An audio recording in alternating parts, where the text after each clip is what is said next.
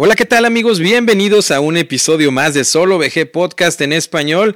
Y pues bueno, no, ahora sí, en el episodio, pues que más, más me gusta y más disfruto probablemente de todo el año, eh, siendo cuando lo realizo en inglés a cuando lo realizo en español. Y pues es el famoso top 5, ¿no? De esos juegos que llegaron a la cúspide de, de nuestras aventuras lúdicas, de nuestras experiencias lúdicas en mesa. Y, a veces no tan ni en mesa, ¿no? A veces también tenemos el folclore hacia el juego en, en, todo lo que todo lo que conllevan los factores externos, ¿no? A veces simplemente viendo videos del juego, este, o leyendo sobre el juego, o si eres como yo, así un poco loco, incluso poniéndolo junto con algún tipo de soundtrack que pongas por ahí tú a la hora de jugar. Entonces, pues bueno, a veces está, es el folclore externo. Y qué mejor que para empezar este episodio con mi buen amigo Narciso. Narciso, ¿qué onda? ¿Cómo andas? ¿Ya listo para el top 5 o qué? Fíjate, Derek, realmente, pues muy buenas tardes, noches, días, cuando estés escuchando a todos los escuchas. Fíjate que muy emocionado. A mí me encantan estos temas también de top. Eh, yo solía hacerlos en mi canal. Y es, es reconfortante saber eh, en qué lugar o cuáles son los juegos que más te gustaron en, en el año, ¿no? En este caso que vamos a hablar de, de ese top. Fíjate que sí, porque eh, echas una mirada atrás, ¿no? Ya ahorita estamos en, en, el mes de diciembre del año 2021. Siempre digo las fechas en las que estamos grabando, que hoy es martes, diciembre 7.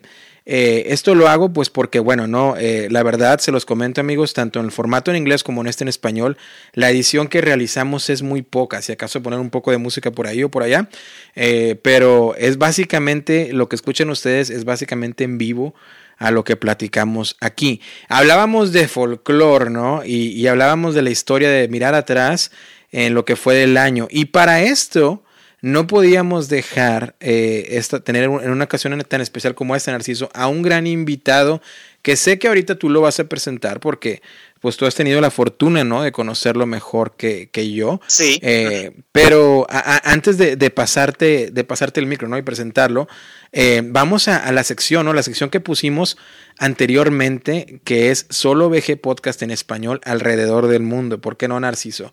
Y vamos otra vez a mencionar eh, las, eh, los países y las ciudades que de acuerdo al servidor que utilizamos para este podcast, que es el servidor Buzzsprout, eh, nos dice, ¿no? Del último episodio de Solo VG Podcast en español. Estas, estas estadísticas están reunidos de, todos los servicios streaming, pues llámese iTunes, Spotify, Google Play, Amazon Music, depende de dónde nos estés escuchando, ¿no? Y en primer lugar, en el último episodio tenemos a España con un 46%, tenemos a México con un 26% en segundo lugar, Estados Unidos con un 12% y eh, Alemania en cuarto lugar con un 4% y Chile en el quinto con el 2%. Esos son los cinco países, Narciso, que más escucharon el episodio anterior. Eh, de hecho, me, llamó mucho la atención, Narciso, cuando viendo, viendo el mapa aquí ¿no? que me pone el servidor, hubo una descarga, quiere decir que alguien nos escuchó en Oceanía. Entonces, pues bueno, ¿no? y hubo por ahí 10 eh, descargas en Asia, ¿no? Son, son números muy bajos, pero, pero llama la atención sobre todo cuando hablamos de, de un podcast en español, ¿no? Entonces, pues, y más, este, eh, que pues es relativamente nuevo, ¿no? Pero bueno, ¿cómo van a de los países donde nos escuchan? Está bien, ¿no? Fíjate que ya tienes más, más suscriptores en, en tu ciudad, en Minneapolis, creo que debes de coordinar ese, ese meetup, ese Great Meetup para que se conozcan. Pero fíjate que está, que está, está interesante. Eh, en Asia, fíjate, y en Oceanía, ¿quién lo diría? sí, fíjate que y el invitado nos podrá decir ahorita una ubicación que me llama mucho la atención, pero bueno, ahí te va. Las ciudades, las, las cinco ciudades donde más escucharon el episodio anterior y que eso también lo hacemos con la finalidad de mandar saludos, ¿no? Y, de, y de que sepan que, que pues agradecemos el, que escuchen, porque en la plataforma podcast, y tú lo puedes saber mejor que yo, Narciso, y el invitado también, eh, que ya lo presentaremos, así que no coman ansias, eh, pues a veces en, el plataforma, en la plataforma de podcast, ¿no? O el streaming de podcast, es un poco difícil recibir ese feedback, ¿no? E, ese, e, e, ese, esa retribución por parte de, de, ustedes, queridos amigos que nos escuchan, de poder comentarnos, de poder interactuar, a diferencia de un canal de YouTube, ¿no? Que tienes ese, ese, esa sección de comentarios. Sé que por ahí algunos escuchan también en iVoox, pero iVoox, pues solamente en algunos países está, se, se utiliza, ¿no? De manera cotidiana. Eh, hay muchos otros países que utilizan el iTunes o el Spotify y ya simplemente o con el Google Play y con esos dos pues ya no hay una manera de interactuar, ¿no? Así que decidimos hacer esto pues para, para decir gracias. Las, las cinco ciudades, Narciso, ahorita van. Y quiero que el invitado me diga dónde está esta ubicación porque no, no, no, no, quiero que me diga específicamente dónde está. Eh, en primer lugar está Madrid, Madrid. En segundo lugar está Barcelona, Cataluña. Está en tercer lugar Pachuca, Hidalgo. En cuarto lugar Magdalena Contreras, Ciudad de México. no sé si sea por ahí un, fraccionamiento o algo así, pero ya nos dirá el invitado. Y en quinto lugar está otra vez la ciudad mencionada, Frankfurt en, en Hesse. Me imagino que es eh, muy, muy, puede ser, no sé, estoy hablando muy ignorantemente, probablemente será el mismo Frankfurt de Alemania, no lo sé, pero eh, pues ahí está, ¿no? Y antes de continuar, eh, si se quieren poner en contacto con nosotros, por favor, solo gmail.com o gmail.com y en nuestras redes sociales simplemente como solo Podcast, Facebook, Instagram, Twitter. Narciso, traemos a un invitado de lujo. antes de pasarte el micro, eh, él lo, pues, lo conoces muy bien, muy seguramente tú, querido escucha, porque él tiene un podcast también de juegos de mesa, tiene su, su contenido en YouTube también de juegos de mesa, y más o menos por ahí lo ves dos veces al mes, a veces tres, depende cómo ande de, de ganas, ¿no? Depende cómo ande de trabajo y de vida personal y de mundo lúdico. Este, y pues yo creo que lo conoces incluso más de lo que yo te estoy platicando. Narciso, hazme el favor de traer ya en este momento a la mesa de Solo VG Podcast en español al invitado de lujo, obviamente con su debida presentación de tu parte. Claro que sí, mira, personalmente es un amigo casi hermano. Yo a esta persona, a este gran ser, lo quiero mucho. Y pues tiene un lugar muy grande en lo que es los medios de difusión. Es un creador de contenido en los medios de difusión lúdicos en todo México. Es conocidísimo si, yo te digo este nombre, eh, lo, vamos a ubicar en el país. Y bueno, pues qué te digo, es, siempre está al pendiente de nuevas cosas, eh, le están llegando siempre muchos juegos, siempre tiene un boxing, tiene TikTok, está en YouTube, eh, tiene un podcast como acabas de decir, está en Instagram también para que lo sigan. Bueno, no, no, se está moviendo en todos lados y yo admiro mucho el trabajo que él hace. Estoy hablando de mi hermano, mi gran amigo Oliver de la Parra, jugador casual. Amigo, ¿cómo estás? Oye, qué, qué, presentación tan bonita, tan emotiva. La verdad, muchas gracias tanto por la invitación como por la introducción. Estoy muy, muy contento de estar hoy aquí con ustedes compartiendo micrófonos y mandándoles saludos a las personas de Magdalena. Si era Magdalena Contreras, ¿no? Esa es una, como una alcaldía acá en la Ciudad de México. O sea, como una, una ciudad, digamos, ¿no? O sea, sería como una city dentro de la, dentro del estado, pues. Ah, fíjate, sí me llamaba mucho la atención y, bueno, pues bienvenido a esta tu casa de Solo VG Podcast en español, ¿no? Y, fíjate que me, llama, me llamaba mucho la atención, Oliver, que platicaba a Narciso ¿no? en la introducción, TikTok, este, y, yo no, bueno, digo, en, inglés sí he visto por ahí algunos creadores de contenido, ¿no? En TikTok. No que yo me meta mucho el TikTok, acabe de mencionar, pero de repente eh, el, Facebook, eh, por ahí, eh, creo que hasta el Instagram también, de repente te ponen el feed, ¿no? En, la barra de noticias un poquito de, de videos de TikTok. Y este... Y por ahí he visto algunos creadores de contenido que yo sigo, que, bueno, a la vez ellos tienen canales de TikTok, ¿Qué tan, qué, tan, ¿Qué tan grande está el TikTok en español para creador de contenidos en cuestión lúdica? ¿Si hay bastantes o, no? Mm, hay muchos si consideras Latinoamérica. Ok. Latinoamérica ha crecido mucho en el tema de la generación de contenido, entonces de México para abajo hay un montón de personas. Yo, sinceramente, de la plataforma, es una plataforma que se volvió muy importante de la cuarentena para adelante. Sí. Entonces, dado al contexto y sumado a la capacidad de, la, de la edición de video y la inmediatez del contenido, creo que eso ha ayudado a que muchas personas nos acerquemos a TikTok como una plataforma nueva y diferente para también hacer, para cumplir con la misión del canal, ¿no? Ya sea informar, entretener, explicar juegos, lo que sea, creo que se ha vuelto por eso también una plataforma ahí relevante y sí tiene ahí de repente a su número de creadores de contenido. Oye, pues antes de continuar, a ver, pásanos tu cuenta de TikTok para que nuestros amigos de Solo VG Podcast te puedan seguir también por ahí, ¿no? Claro que sí, mira, en TikTok me pueden encontrar como Oliver Jugador Casual. Ok. Si no me equivoco, porque la verdad es que no escribo mucho mi user, pero te digo rápidamente que a ver si tiene algún punto o no tiene punto. Es Oliver.jugador casual. ¿Y tus redes sociales en, en Twitter y en Instagram, Facebook, todo como jugador casual?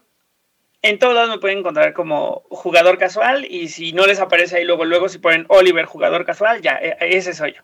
¿Cómo ven, Narciso? El pelo de colores. Hay que, hay que empezar un, un, TikTok, ¿no? De solo VG Podcast en español también. Ahí nos, ponemos a hacer unos, unos bailes, ¿no? Sí. pero bueno. Fíjate que yo también, bueno, haciendo la aclaración, también tengo TikTok, pero no, no, es como que estoy muy nerdental para eso. O sea, no, no lo entiendo mucho, pero sí, veo que, que, sí, sí, mucha gente ya está viendo eh, esa plataforma, ¿no? Es que es curioso porque creo que, y no, no, vamos a hablar de las redes sociales aquí porque traemos muchos juegos de los que vamos a hablar, pero es curioso como mencionabas, Oliver, de, en, en, tiempos de pandemia, ¿no? Tiempos tan únicos, tan caóticos como fue el final del 2019, principios del 2020, incluso aún se vive, eh, cómo esta plataforma resurgió. Y creo por haber leído por ahí que esta plataforma estaba, eh, pues, con, con el target, ¿no? Hacia la audiencia, más que nada más infantil, juvenil por ahí, sí, ¿no?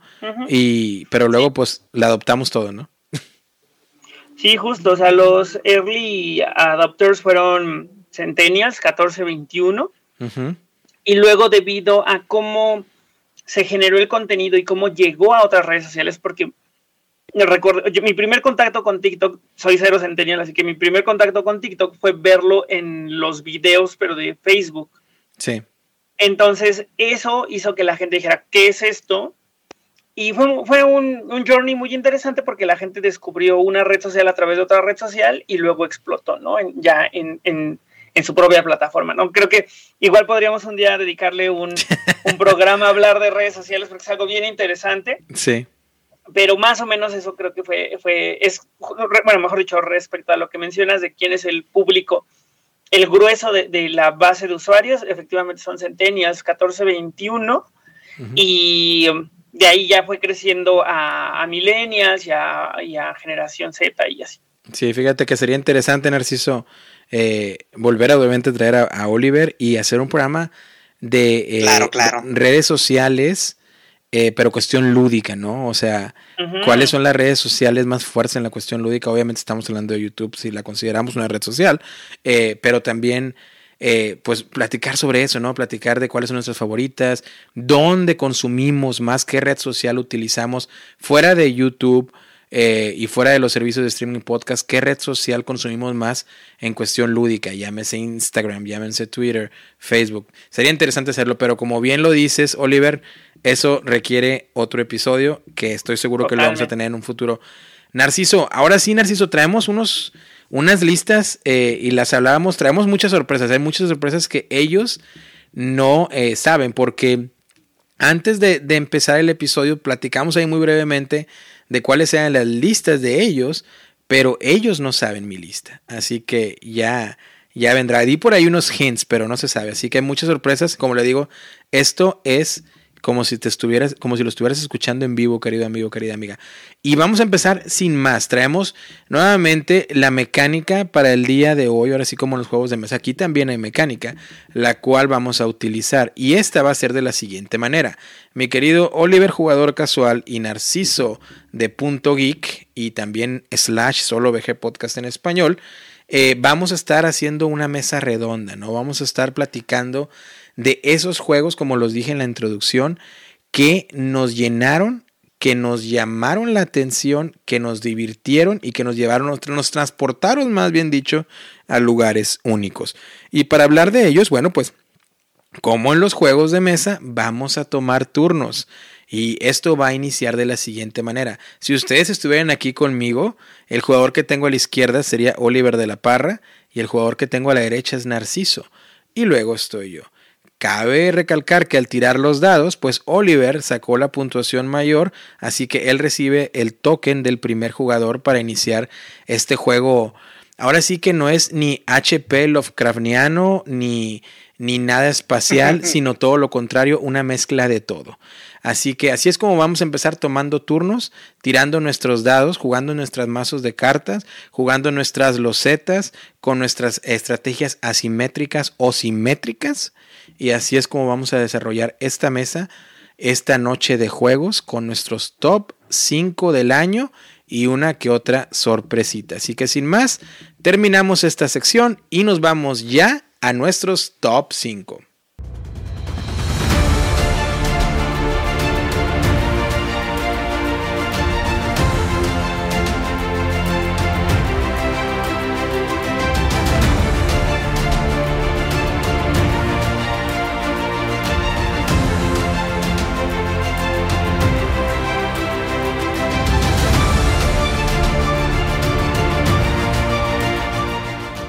Y bien, queridos amigos, vamos a iniciar con esta lista, esta lista de, juegos, ¿no? Eh, a finales de año siempre tenemos un top, siempre tenemos estos juegos que pues marcaron en nuestra vida, en nuestra vida jugona, me gusta decirlo de esta manera, en nuestra vida jugona que hicieron ahí Mella. Y bueno, quiero pasarle eh, este turno a Oliver, que, el que tiene el token de jugador inicial. Venga, Oliver, tírame los dados y dime cuál es tu juego en tu posición número 5.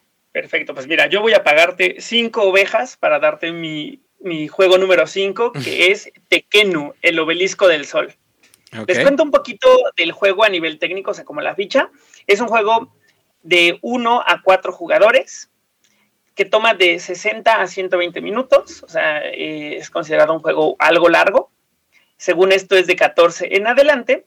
El diseñador es Daniel Tassini y David Turchi hizo la versión mm, para jugar el solo mode. Está publicado por Board and Dice y está rankeado con un 7.9 en la Board Game Geek. En el rank overall tiene el 346 y en el estrategia tiene el lugar 181.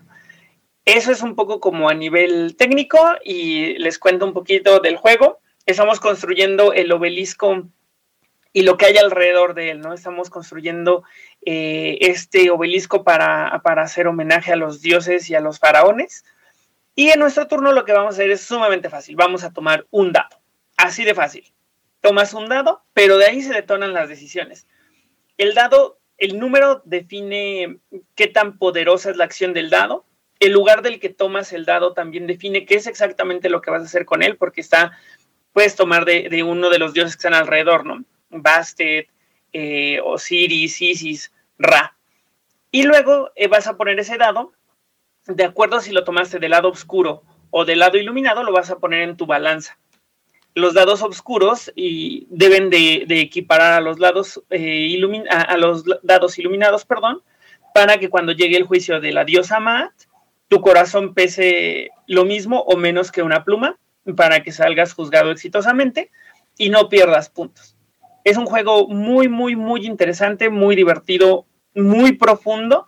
De esos que de repente sientes que te vuelan un poco la cabeza porque las decisiones son muchas y porque agarras algo y dices, no, esto creo que hay una mejor opción y regresas, ¿no? Y lo vuelves a pensar. Entonces, ese sería mi primer, eh, mi primer juego de esta noche, mi número 5, Tekenu, el obelisco del sol. Fíjate que hablas de Tekenu y lo simplificaste de una manera muy directa, lo cual me parece muy bien. Eh, lo que me da mucho la atención es que yo no lo he jugado, Oliver, pero eh, siempre los juegos de Daniel Tassini y David Tursi siempre tienen algo extra, ¿no? David Tursi, eh, yo he tenido la oportunidad de, conocerle en varias ocasiones en, en, la convención Gen Con. Y, y, de hecho, uno de mis juegos favoritos, no de este año, pero en general de, de siempre, ¿no? Pues es el famoso Anachrony de Mind Clash Games. Gran juego. Este, sí, un, juegazo, ¿eh? Pero fíjate que yo creo que algo que, caracteriza mucho, caracteriza mucho perdón, a, David, eh, o a David, ¿no? Es que siempre sus juegos tienen una complejidad alta. Y aquí eh, esto no deja, no deja de ser la excepción, ¿no? tiene un 4,9 de 5. O sea, es un juego muy complejo. Te quiero preguntar algo, fíjate. Eh, es, publicado por Board and Dice, por lo menos aquí en Estados Unidos, eh, que son los mismos que nos trajeron Teotihuacán. Que Teotihuacán también es, un juego que me llama mucho. Y creo, ojalá no esté, no esté equivocado, también es diseñado por Daniel Tassini. Eh, que puedo estar equivocado, me estoy diciendo que no, ¿verdad? Sí, sí, es lo correcto. es correcto. Sí. Es correcto. Teotihuacán y. Mm, Tabanusi. Sí. Me parece el que va a salir. Esos van a ser como una trilogía. Y ahí medio como que se cuela Tiwantinsuyu porque se siente como primo, ¿no? De, estos juegos. Es lo Igual que Solkin, ¿no? Es lo que te quería preguntar. ¿Qué tan similar o tan diferente es el Tekenu con el Teotihuacán? Porque a mí el Teotihuacán la verdad me encanta. Y, pero yo al ver las imágenes del Tekenu eh, y recuerdo haberlo visto en algunas, en algunas tiendas, eh, al ver todos los dados, ¿no? Alrededor del obelisco, como mencionas, con las diferentes lados, ¿no? El lado, el lado claro o el lado oscuro, y con la temática que pusiste, se ve no igual, pero como si compartiera algún mecanismo principal, ¿no? Eh, porque recuerden, el Teotihuacán, pues son los trabajadores, los dados, y ellos van envejeciendo, y entre más, obviamente entre más viejos, pues necesitan más alimento, al que llegan al lugar a, la edad adulta y todo eso. ¿Es similar ese tipo de mecánicas aquí o es completamente distinta? Yo creo que, hijo, a lo mejor mi respuesta es medio odiosa, Derek, pero es que no es ni una ni otra, pero se parecen mucho. O sea, es como sí y no. Porque efectivamente el tema de los dados es central en ambos juegos. Okay. Y, y, y, si hay un tema del número en el dado y cómo lo puedes manipular, mientras que en Teotihuacán es un tema como de edad y que se van haciendo más experimentados y eso va sumando el número, o depende de dónde lo pongas. Aquí tú manipulas en Tequenu el dado a través de los escribas y puedes sumar o restar.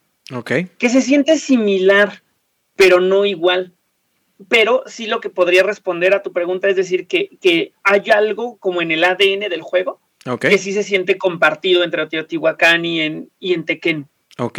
Y fíjate que Entonces, eso sí. Ah, no, adelante, perdón, perdón, dime. No, no, solamente eso, ¿no? Que se siente que las personas que están detrás de uno están detrás del otro y que dejaron como su, impronta personal a través de ese mecanismo especialmente. Lo demás ya no se parece, sinceramente. El tema de, la balanza, el tema de cómo gira el obelisco, el tema... Ahí sí son cosas muy diferentes entre un juego y otro. Oye, Narciso, ¿y tú lo has tenido eh, oportunidad de, calar este, el, el tequeno, o todavía no? Desafortunadamente todavía no tengo la oportunidad de probarlo. Es un juego que sí me llama muchísimo la atención, pero no he tenido la oportunidad de probarlo ni verlo en mesa. A lo mejor luego me hago una copia para, para tenerlo aquí. Habrá que jugarlo muy pronto. Oye, ¿y el Teotihuacán lo has jugado, Narciso? ¿Los ha tocado a ustedes jugarlo, alguno de ustedes, el Teotihuacán? Sí. Oliver. Teotihuacán, sí me ha tocado, sí, me ha tocado. Entonces estaba bien padre. Muy fan de Teotihuacán también. Fíjate, porque tiro aquí una, una, una, una pregunta al aire, ¿no? Y es una pregunta que, que a veces pues yo sobre todo viviendo en Estados Unidos la he sentido un poquito más, pues más fuerte, ¿no? Y eso es lo interesante del episodio, amigos, que vamos a estar platicando los juegos de mesa y de repente una que otra, otra charla, ahora sí que como Oliver casual, ¿no? Como mejor casual, de preguntas que vayan surgiendo. Y esto es lo interesante, ¿no? Porque todo, toda esta plática obviamente va alrededor y al folclore de, de temas lúdicos. Mi pregunta es, ¿cómo se sienten ustedes al ver un juego llámese Teotihuacán, ¿no? Que tú lo has jugado, Oliver, me imagino que tú has visto, Narciso, imágenes. Un juego de Teotihuacán basado en este caso, nosotros, nosotros, tres somos mexicanos, pero yo creo que aplicaría para cualquier escucha, querido amigo o amiga de Latinoamérica o de España. ¿Cómo reflejan ustedes el sentimiento de decir, vamos a ver, un diseñador crea un juego sobre la cultura que rodea Teotihuacán, ¿ok? Hasta ahí estamos bien y, pero el diseñador no es mexicano, no es ni español, no es latinoamericano, es de otra cultura totalmente distinta. ¿Realmente sienten ese como decir, bueno, o la verdad eso les da completamente lo mismo y bueno, venga, si el juego es bueno, le damos? Mm, ¿Quieres responder tú primero, Nash, o, o voy yo? ¿O como quieres? Vas tú primero, Oli. A mí la verdad se me hace bien padre ver que diseñadores de cualquier parte del mundo volteen y pongan los ojos en la cultura mexicana y latinoamericana y desarrollen sobre ella. Creo que al final del día, si bien nos pertenece Teotihuacán como mexicanos, a nivel cultura es algo que se exporta, ¿sabes? Y, y no me enfada de ningún modo porque creo que los temas son esos y, son muy universales, ¿no? De repente es como si me generara, o sea, es como si me generara a mí estrés desarrollar un juego que estuviera basado en Japón, que a mí Japón me encanta, pero por no ser japonés me sintiera limitado, ¿no? Y dijera, no, eso como no me pertenece, no puedo hacerlo. Entonces creo que ahí lo bonito es, es en realidad que, que estos diseñadores que no son mexicanos, y no sé si conocen México, han puesto los ojos en, los temas y en la cultura para desarrollar, ¿no? Llámese Teotihuacán, llámese eh, Zapotec, llámese... Ah, no es cierto, no es Zapotec, es mexicano, es, eh, eh, llámese Coatl. Sí, es México, es México, sí, claro. Llámese Mexica, llámese Solkin, todo eso se me hace que está padre porque al final del día es validar eh, el valor cultural de, esos conceptos. Fíjate que sí, fíjate que sí está padre. Ah, en lo personal a mí sí me gusta que la cultura mexica, como se puede decir allá en España, o mexicana, o todos estos eh, rasgos culturales, como dice Oliver, se exporten. Y es padre que, pues bueno, es que es muy rica la cultura mexicana, o sea, la, cultura que tenemos es riquísima en todos los aspectos. Pero pueden idear desde juegos de comida, se pueden idear juegos, eh, en este caso, de culturas, se puede idear una cantidad de, temáticas muy eh, atractivas para consumidores extranjeros, como dice Oliver. Y tampoco me desagrada de ninguna manera, aunque yo siento que podría ser un buen jalón de orejas para diseñadores mexicanos que podrían aprovechar también este tipo de, temáticas para crear juegos, ¿no? O sea, no, no, quiere decir que las temáticas no estén buenas, pero bueno, tenemos un país que se divide en países en vez de estados, cada, cada estado es un país diferente aquí en México, entonces creo que son temáticas que, que pueden explorar, pero de ninguna manera me desagrada que desarrolladores o diseñadores de juegos extranjeros eh, tomen inspiración de, de, lo que es México. En este caso es una experiencia muy particular. Cuando me llegó el Coatl, cuando lo vi, yo sinceramente creí que iba a ser un diseño de, de casa mexicana. Digo, pues tenemos ahí a, la serpiente emplumada. Entonces, a mí me gusta mucho el, el, dios, el, dios, y todo lo que es la mitología de azteca, de, este dios, de Quetzalcóatl. Y yo fascinado. Y cuando voy viendo que fue Corrígeme, ¿fue por franceses o italianos el juego, Oliver? Según yo son franceses. Fue por franceses, imagínate, cuando, cuando vi es, cuando vi la, portada, cuando vi quién es el diseñador, dije, no, pues ya nos ganaron la idea, ¿no? Pero de ninguna manera me molesta y lo aplaudo hasta eso, porque sí, sí nos da a conocer un poco más. Fíjate que es muy gracioso lo que comentan porque el Coatl, bueno, primero que nada, es, si es en lo correcto es francés. El diseñador es Carl Breer, que él es el mismo, eh, es diseñador y publicista y yo tuve la oportunidad de entrevistarlo hace, hace un año más o menos, eh, cuando primero sacó otro jueguito, por aquí lo tengo, de unos dinosaurios, no me acuerdo cómo se llama, pero muy, muy infantil también de la misma editorial. Si tienes el nombre por ahí, Oliver, te noto medio curioso, como que quieres... Estaba checando también los nombres de los diseñadores de Coatl, y yo tengo aquí que son Etienne Dubois y Pascal Brassard.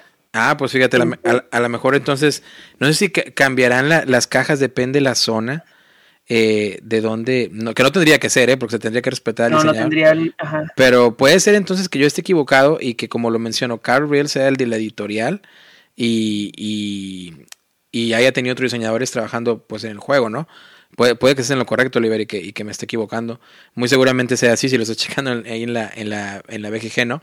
Pero bueno. Estoy checando y no encuentro el nombre de, Carl, pero ahorita le echo un ojito. Chécale un ojito. la relación con, él, con el juego. Ajá. Métete ahí al publicista. Eh, pero bueno, mientras, mientras me haces eso te comento. Es gracioso y mandaba esta, esta pregunta porque con el Teotihuacán me tocó ver aquí con un grupo de juegos, obviamente americanos, eh, y, y no podían incluso mencionar algunos nombres, ¿no? Para empezar, Teotihuacán. no, no, lo podían mencionar, lo decían de alguna manera chistosas, ¿no? Teotihuacan o, o, como podían, ¿no?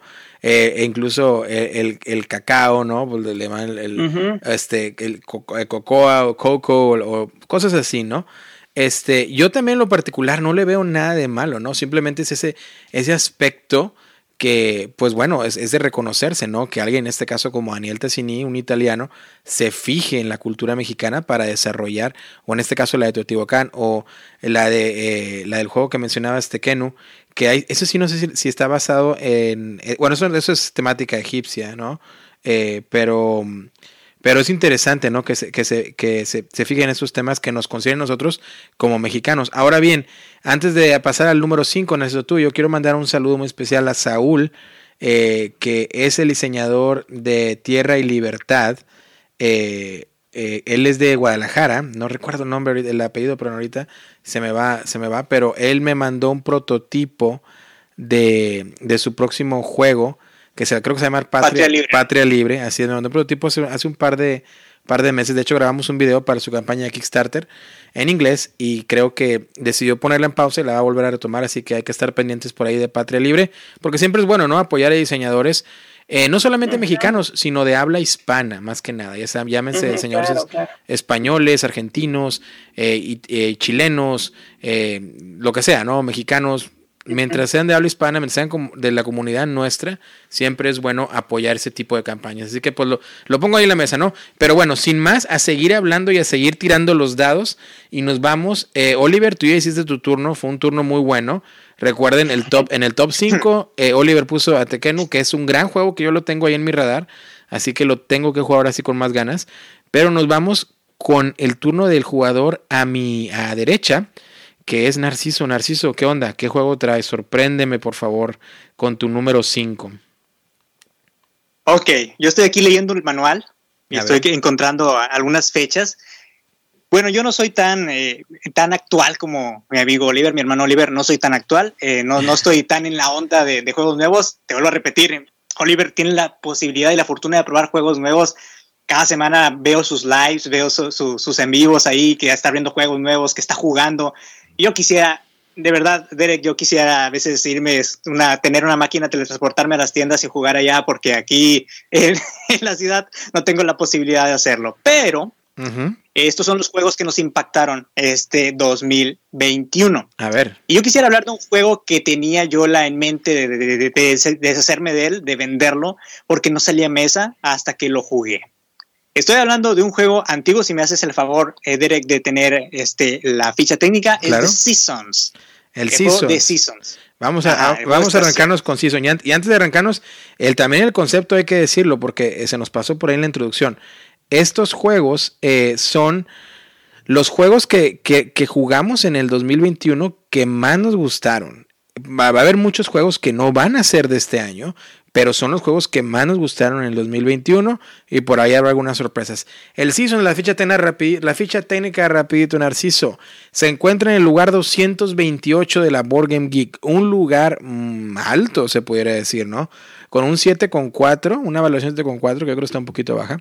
Eh, eh, salió en el 2012. De 2 a 4 jugadores, 60 minutos, 14 años en adelante, una complejidad del 2.7 a 5.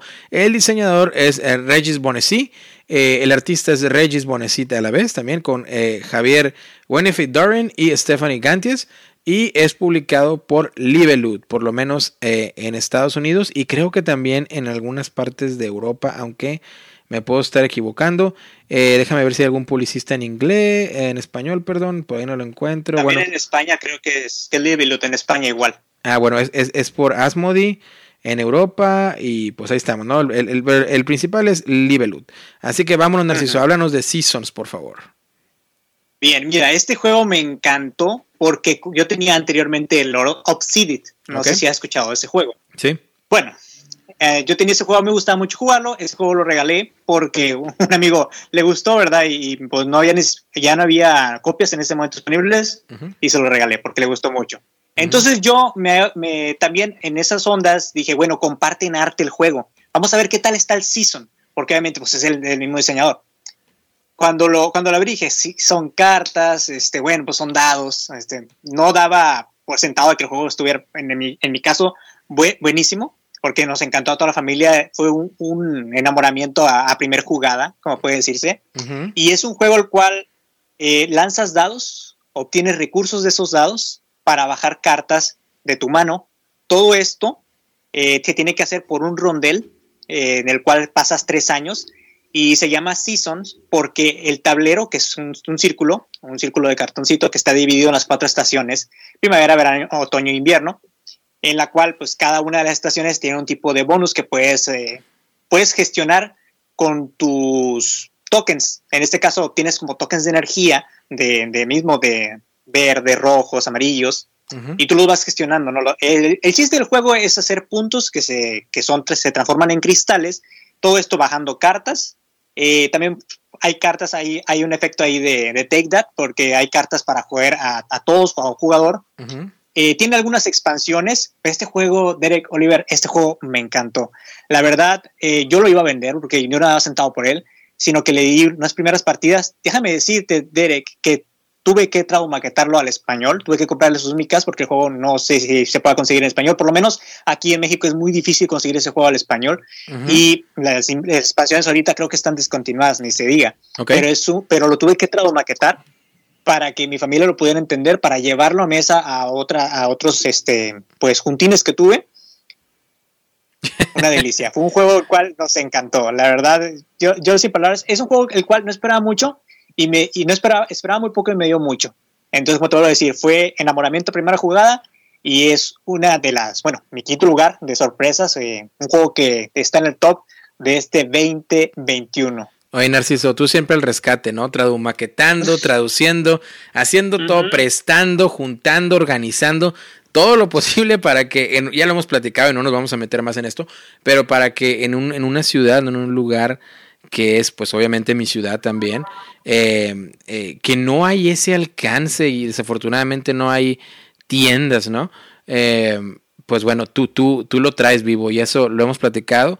Entonces, Narciso el rescate. Fíjate que una de las cosas, Oliver, sé que probablemente tú has jugado Seasons también y nos vas a decir ahí tu punto de vista. Pero una de las cosas que más me encanta a mí de Seasons es la producción en el aspecto de, yo no lo tengo, lo tiene un, amigo, pero lo he jugado, eh, de, componentes y, aparte hay una cosa en lo particular que hablábamos tú y yo, Narciso, la vez pasada, que te habla mucho del amor de una editorial hacia un producto, ¿no? Y en Season, si mal no recuerdo y viendo las imágenes aquí, eh, eh, los insertos, ¿no? Para, para, que van dentro del juego, está muy bien, ¿no? Y se ve muy, se ve muy lindo en mesa el juego.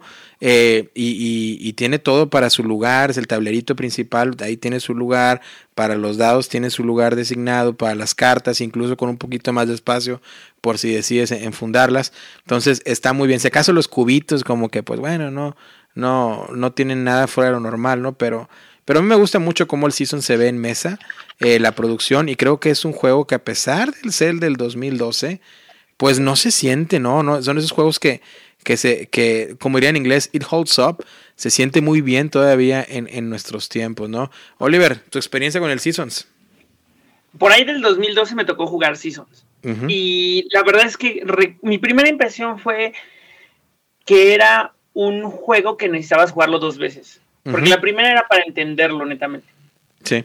Sentí que era de esos juegos muy... Eh, como que aprendieron mucho de los juegos de TSG, ¿sabes? Y donde tenías que hacer como combos interesantes entre qué cartas se llevas, porque además es un draft, si no me equivoco, ¿no, Nash? Sí, primero es un draft. Entonces, si, no sabes jugar, estás drafteando a ciegas, no sabes bien qué onda con los combos, no sabes bien qué onda con cómo va a evolucionar la estación, además dependes de los dados, todo eso suena negativo. Pero la realidad es que una vez que le agarraste la onda a todo, es real que es un juego muy disfrutable es real que es un juego que, alcanzas a apreciar el engranaje tan bien hecho que hicieron en el sentido de cómo las cartas van haciendo combos, cómo las cosas a lo mejor no te pagan de inmediato, pero te pagan con el tiempo. Entonces, mi primera impresión no fue tan buena, pero a, a, razón de jugar y jugar, cambió mi opinión y me gustó. Además, si hay algo que a mí me gusta de ese juego es el arte. El arte se me hace súper, súper, súper bonito, súper rescatable. Está precioso. Y que además viva en el mismo mundo que Lord Soul City, también se me hace bien, bien padre. Entonces es un juego que yo no lo tengo, pero mis amigos que lo tienen, la verdad, cuando nos estamos a jugarlo, lo hemos disfrutado. Y además creo que está descontinuado, ¿eh? Por cierto. Sí. Ah, pues habrá. está descontinuado. Habrá que checarlo por ahí, este, nuevamente, ¿no? A veces hay que, es bueno es un arma de dos filos, pero a veces es bueno volver a jugar como cuando ves series o una película que tienes muy buenos recuerdos y la vuelves a ver. Eh, a veces es bueno tomar ese riesgo también con los juegos de mesa y como les digo, yo lo jugué hace poco el Seasons y, y se siente bien, ¿no? Se siente bien, no se siente para nada, para nada viejo. Entonces, a veces es bueno volver a echar un vistazo atrás y a ver, este juego que no lo he jugado, no sé, en cinco o seis años, traerlo eh, o jugarlo con alguien para, para ver qué tan bien ha aguantado el paso del tiempo, ¿no? Pero bueno, yo no puedo, obviamente, traicionar a mi esencia, ¿no? Y, y, a veces, a veces hay situaciones en las que podemos estar en algún campamento, en algún edificio, en alguna mansión, en algún lugar, en alguna ciudad, en algún lugar abandonado, en algún lugar de peligro, ¿no? Y donde estemos con amigos y que poco a poco cosas extrañas comiencen a suceder y luego nos demos cuenta que hay alguien por ahí acechándonos y que no tiene ningún otro propósito más que acabar con nosotros, ya sea porque nosotros invadimos su lugar o porque él siempre, o puede ser porque él o ella, pero por lo general es él, eh, decidió invadir nuestro lugar. al final iremos cayendo uno a uno como víctimas, porque por los tres que estamos aquí eh, somos, somos muchachos, no somos hombres, pero al final quedará una chica que salvará el día. Y mi lugar número 5 de este año 2021 es un juego que se juega puramente solitario, completamente en solitario. Lo pudieras por ahí jugar cooperativo, pero Está diseñado a un jugador. Por supuesto, esto es solo VG Podcast en español y no podía dejar yo esto de lado. Eh, estoy hablando de Final Girl, un juego que acaba de salir en el 2021 fresquecito. Nos acaba de llegar a los backers. A mí me llegó hace aproximadamente un mes y medio y ya le he dado más de 15 partidas al juego. Es una reimplementación del famoso Hostage Negotiator o aquel de rehén, no sé si, no sé si lo hay en español, la verdad, este juego, pero eh, negociante de rehenes, podría ser así la traducción. Eh, y es un juego, como les digo, del 2021. Tiene una puntuación del 8.8 en la BGG. Es a un jugador. Eh, es de 30 a 45 minutos. se recomienda para mayores de 14 años. Tiene un peso de 2.3 con 5 de dificultad. Los diseñadores es Ivan Derrick y A.G. Porfirio. El artista es Tyler Johnson y Roland McDonald. No se confundan con el de las hamburguesas. Este es Roland McDonald. y el publicista es Van Ryder Games. Eh, ¿de, qué, ¿De qué va? Bueno, pues de todo lo que les conté y mucho más, ¿no? En la introducción. Final Girl, pues simplemente llevamos el rol de, de una chica sobreviviente, ¿no? En estas clásicas películas del género slasher por ahí de los 80s, 90s. Y pues más que nada es eso, es una reimplementación de como ya lo mencioné, Hostage Negotiator. ¿De qué va? Bueno, pues vamos a tener un track de horror que es el que nos va a determinar cuántos dados vamos a tirar cuando queramos realizar una acción. Y también tenemos un track de tiempo que pues ese es la, la moneda de cambio, ¿no? O el currency del, del juego, ¿no? que por lo regular cada ronda va a iniciar en 6. También vamos a tener un tablero de cartas disponibles que esas cartas para comprarse cuestan tiempo, es decir, una carta puede costar dos eh, tiempo, tres tiempos, qué sé yo, así de diferente valor, ¿no? Y entonces vas a utilizar ese tiempo como moneda de cambio para poder comprar esas cartas. La diferencia entre este, porque hasta ahorita todo, lo que les he platicado es igual al Hostage Negotiator, si lo han jugado, la diferencia de este al otro es que ahora también vamos a tener ese villano del slasher, ¿no? Por decirles a alguien, Dr. Fried es uno de los personajes por ahí, y ese villano también va a tener habilidades. Y nuestro objetivo no es salvar a las personas. Sí nos va a ayudar a salvar a las víctimas, pero nuestro objetivo es matar a ese asesino, porque él nos quiere matar a nosotros. Entonces es a matar o morir, ¿no? Y también vamos a tener un tablerito en el cual vamos a estar pudiéndonos mover de locación a locación y en el cual en las distintas locaciones vamos a poder encontrar diferentes ítems que nos van a ayudar. Llámense armas, llámense eh, vehículos, eh, objetos de buena suerte, qué sé yo, miles de cosas que nos van a ayudar. También vamos a tener un, un mazo de eventos, cosas que se van a estar realizando durante el juego que van a ir cambiando la partida y y tratando de sumergirnos en ese ambiente cinematográfico eh, en una película de slasher, ¿no? De terror, lo cual para mí definitivamente es el, tema fue lo que me atrajo más del juego. También tendremos un, mazo o deck de cartas del terror, en el cual en cada ronda estaremos revelando una carta y estará determinando hacia dónde se mueve el villano o el slasher, ¿no? O, el, o el asesino, hacia dónde se va a mover, cuántos espacios se va a mover, cuántas personas va a matar. El problema es que cada víctima que él mate, lo hará, lo convertirán en, sus habilidades serán más poderosas, por decirlo así. Y será más difícil para nosotros matarlo, si él pues obviamente ya mató a mucha gente, pues toma esa adrenalina, ¿no? De volverse loco y anda, anda en racha, ¿no? Y, hay que cuidarse de él. Entonces, de eso, de eso básicamente es una parte del juego con los mazos, como interactúan, como ya les mencioné. Al inicio del juego, en el, en el mapa de las locaciones, vamos a nosotros a colocarnos en un lugar, el asesino en otro lugar y obviamente a colocar diferentes sobrevivientes alrededor de la ciudad, campamento, dependiendo de la película que estés, que estés jugando, ¿no? El turno consiste en que tú vas a iniciar con unas cartas que se le llaman cartas gratis. Tú vas a iniciar con ellas y las vas a estar jugando para hacer diferentes acciones, ya sea intentar moverte, ya sea intentar rescatar, ya sea buscar cosas, eh, mejorar el track de horror, es decir, bajar el horror para que tú puedas tirar más dados, porque usualmente tú vas a iniciar solamente tirando dos dados. Si logras bajarlo hacia el lado positivo, pues vas a poder tirar tres. Si logras que, si no logras contener el horror y este sigue subiendo, solamente vas a poder tirar un dado y aparte va a empezar a, hacer que el villano se vuelva más poderoso, pues porque está aterrorizando a todo el lugar, ¿no? Y básicamente las acciones cuando tú decides hacer una vas a tirar dos dados, como les, como les menciono, y esos dados van a tener diferentes caras, porque es un dado de 6, ¿no? Entonces, por ejemplo, el 5 y el 6 va a ser eh, de, pues de, éxito, ¿no? Si cae 5 o 6, pues estás bien. El, el 4 y el 3 te van a pedir que quemes dos cartas cuando sea ese resultado para poder convertirlo a éxito, ¿no? O a success. Y el 1 y el 2 pues son simplemente fallos o blancos. Eh, vas a tratar de realizar acciones y al final del turno vas a decidir quedarte con cartas o no. Cada vez que juegues cartas, si logras en su mayoría si no logras tener éxito al hacer la acción, vas a perder tiempo.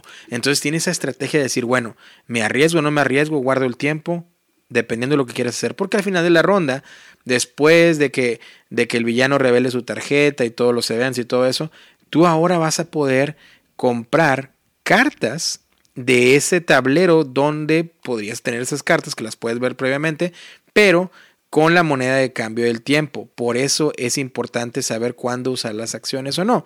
Ahora bien, cabe mencionar que las cartas que utilizaste en una ronda no las vas a poder utilizar en la otra, sino hasta la siguiente.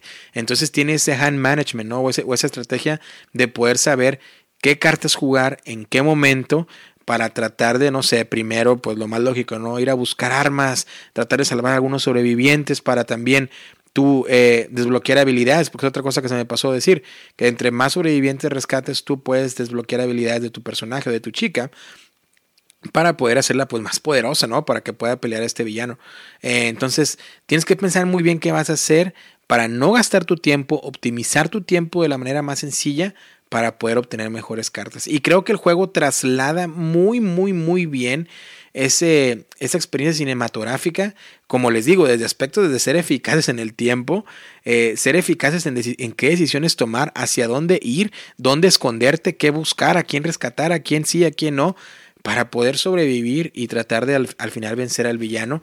Y pues el tema slasher definitivamente es un plus para mí, ¿no? Eh, eh, le digo, y, esto es, es el Final Girl, ¿no? La chica final. Nuevamente es un juego que apenas llegó a los backers en el 2021, hace un par de meses. Eh, sé que algunos backers de, de, Europa les estará llegando muy pronto. Así que, pues bueno, es un juego que, yo recomiendo sobre todo, pues como les comento, es en solitario, se pudiera jugar cooperativo si así lo deseas. Eh, la caja All In, por ejemplo, que fue el, el pledge total, vino con dos tapetes de neopreno, vino con la caja básica y aparte vino con cinco películas más, eh, con miniaturas, con otras expansiones pequeñas. Y lo interesante de este juego es que tú puedes al final mezclar las diferentes locaciones con diferentes villanos con diferentes chicas. Entonces puede ser esa combinación ¿no? de, de, de cómo tú quieras llevar la película o simplemente jugar las películas como, pues como vienen diseñadas, ¿no? Y está muy bien porque cuando lo pones en la, en la, en la estantería, pues simulan esas películas VHS, ¿no? Y, tienen su, su, ahora sí como que su portada, su contraportada, la portada lateral, y se ven muy bien, ¿no? Se ven muy lindos en la ludoteca. Claro, siempre cuando la temática sea algo que te llame la atención. Así que no sé si han tenido oportunidad de verlo, o de jugarlo, o de escuchar acerca de este juego, pero esto, mis queridos amigos, es mi número 5, Final Girl. Oliver, Narciso, ¿qué onda? ¿Cómo ven? Yo sí ubico ese proyecto, amigo.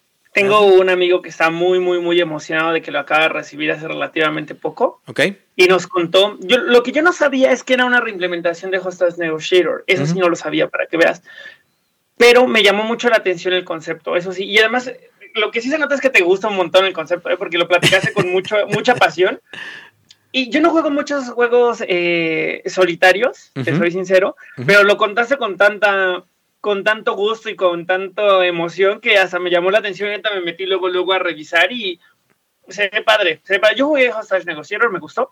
Sí. No me encantó como para tenerlo, pero ese sí le daría una oportunidad y chance conseguirlo, ¿eh? porque se ve muy padre y el concepto está muy padre, el arte me encantó y la idea además está súper cool. Sí, ¿no? Narciso, ¿cómo ves? Al principio, cuando estabas contando el juego, ¿sabes a, qué se me, a qué se figuró? A Betrayal, The House of the Hill. Cuando empezaste a contar que, que, se volvieron locos y que trataban de matar a alguien. El juego, fíjate que se ve muy interesante eh, y es más interesante que es a uno. Eh, me hubiera imaginado que, como dices tú, es, es cooperativo, pero me hubiera imaginado a más jugadores, pero es especialmente para uno. Y no he tenido la oportunidad tampoco de probarlo. Digo, es eh, relativamente esto es una, bueno, es un descubrimiento para mí. Okay. A ver si luego ahí veo las imágenes y veo el gameplay. Y pero ti, lo contaste con bastante injundia, como se dice, para incluso también tenerlo en la biblioteca. A ver si ahí luego pasas unas fotillos. Fíjate que es algo que quiero mencionar, ¿no? El, e, este funciona bien a dos, ¿eh? Funciona bien a dos siempre y cuando eh, estés dispuesto con el, con el jugador perfecto, ¿no? Eso tienes que tener mucho cuidado porque básicamente los dos tendrían que estar manejando la misma chica y, decidiendo y platicando y puedes tomar turnos ahí como que, ¿cómo ves? ¿Cuál, cuál jugamos? ¿Qué hacemos? ¿Para dónde nos vamos?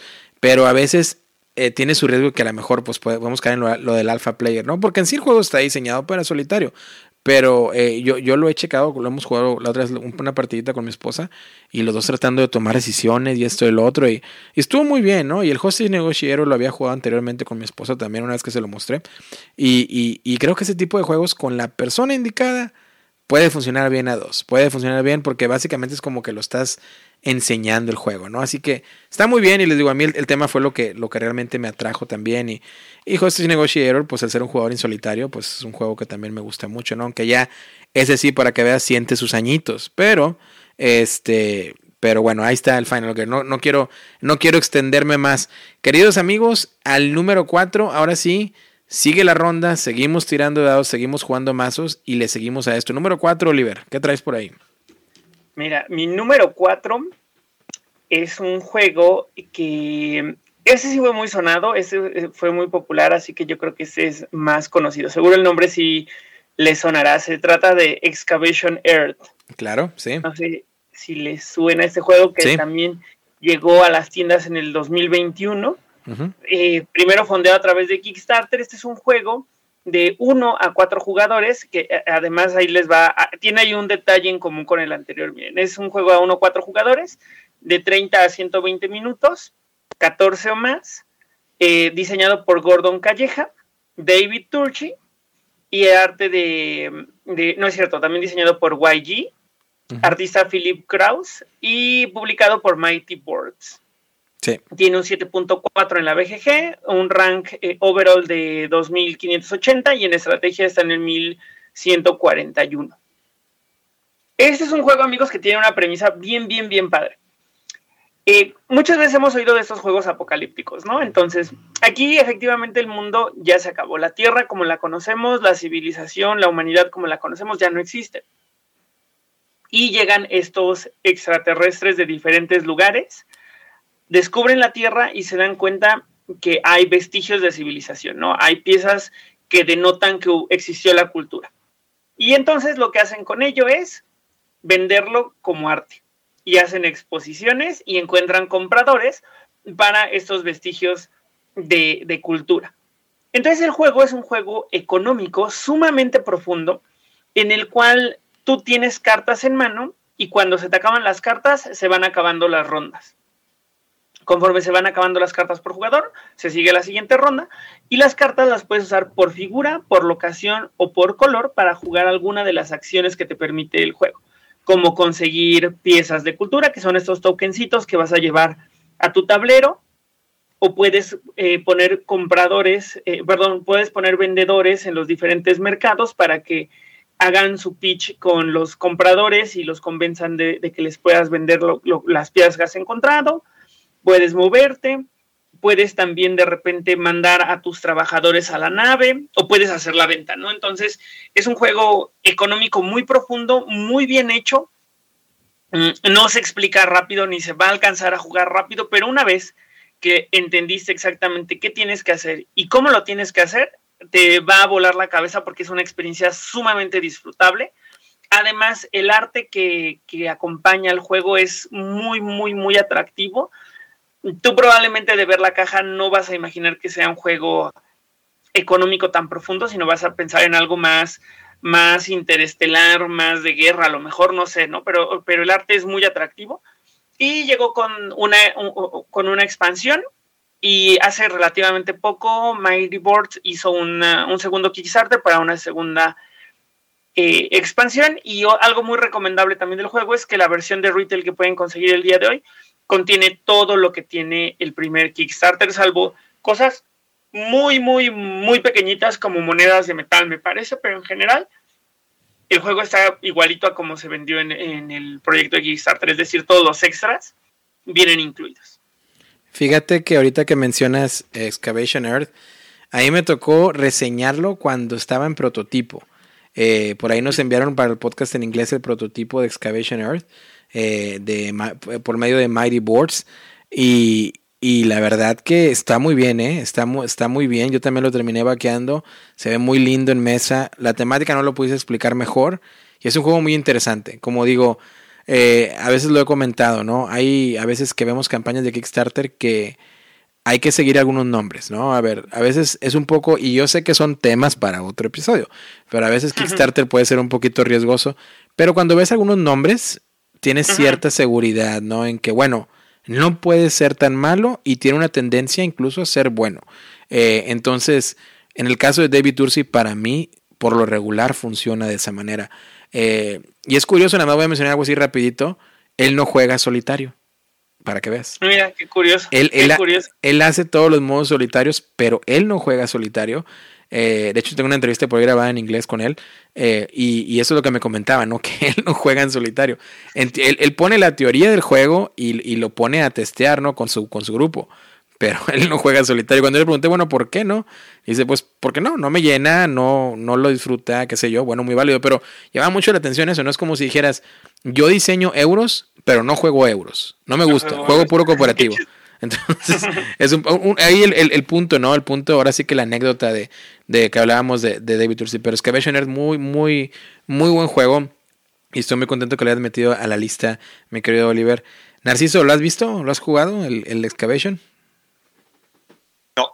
Otra, otras, y, estoy quedando mal, estoy, quedando, estoy quedando mal, porque no, no lo conocía, fíjate, pero es la, la temática me, me, me, atrajo, es una temática distinta. Sí. Eh, es un juego el cual pues, no, no, he tenido oportunidad de, de probarlo, este, ni siquiera de, verlo, pero bueno, estaría, estaría para buscar información y, y, bueno, esto me ayuda para, para cultivarme de, juegos de este año, ¿no? Oye, fíjate que, yo soy el old school de aquí. Es, es, no, es que tú tienes, estás teniendo el papel muy importante, Narciso, de representar a, nuestros queridos amigos y amigas que nos escuchan, que probablemente tampoco no, no, conozcan el juego, ¿no? Y van descubriendo algunos, y así nos pasa, van descubriendo algunos juegos.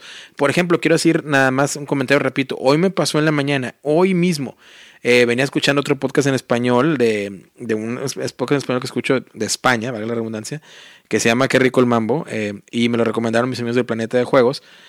Y estaban hablando de un juego que se llama Orbital, que es del mismo diseñador de Terraforming Mars. No lo conocía, lo escuché e inmediatamente me metí a online, no voy a decir para no dar comerciales, no, me metí online para pedirlo. Pero es a lo que voy, a veces uno eh, va escuchando eh, podcasts, va viendo videos, descubre juegos, incluso con amigos platicando, descubres juegos y bueno, dices, oye, a lo mejor esto puede ser, voy tomando nota, ¿no? Y luego lo pruebas y se convierte en tu, en tu top 5 del 22, ¿no? Entonces, este... Sí, totalmente.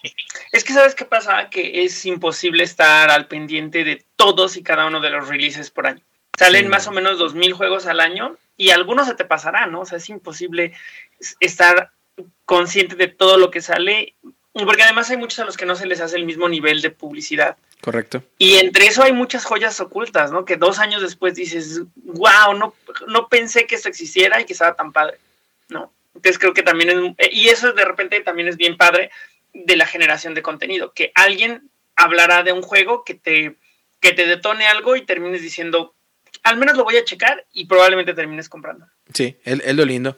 Pero bueno, sin más, a seguirle. Pasas, eh, ahora sí que ya no pasaste el lado, pasaste, pasaste la miniatura eh, esa miniatura, eh, miniatura, perdón, cutuliana, este, hacia, hacia Narciso, porque ahora Narciso viene con su número 4, que parece que hay coincidencia en Narciso, ¿eh? parece que tú y yo estamos sincronizándonos. Viene tu número 4, échale, viene de ahí. De hecho, Derek, estoy viendo el tablero que tú y yo estamos en la misma casilla, en, la misma locación, y vamos a compartir a compartir cartas, vamos a compartir recursos. Venga. Fíjate que voy a hablar del juego de Lost Ruins of Arnak o las ruinas perdidas de Arnak, un juego el cual tuve la oportunidad de jugarlo de, primera vez este año y es un juego que me gustó bastante. De hecho, este juego lo conocí por la reseñadora del canal de Dice Party, la cual le mando un gran, un fuerte abrazo y un saludo y tenemos rato sin platicar. Eh, bueno, déjame decirte que este juego para mí fue una joyita, fue una chulada de juego porque involucra mecánicas eh, de, deck building, de colocación de trabajadores, que ahorita pues, eh, son mis mecánicas de las cuales yo soy muy fan, y un arte muy precioso, igual que gestión de recursos. Es un juego que trae muchas cosas, o sea, se, ve muy grande en mesa, pero es muy simple y muy fácil de aprender a jugar. No sé si te sabes la historia de, del boom que tuvo este juego aquí en, en México, Oliver, por parte de, de nuestra amiga. Claro, yo me llevo muy bien con Alice y también le mando un saludo enorme. Y su historia está muy padre porque, si no me equivoco, ella se ganó una copia en una de las convenciones digitales que hubieron y le mandaron dos. Entonces dijo, bueno, díganme cómo y les mando de regreso el que me sobre. Le dijeron, no, quédatelo y haz lo que quieras con él.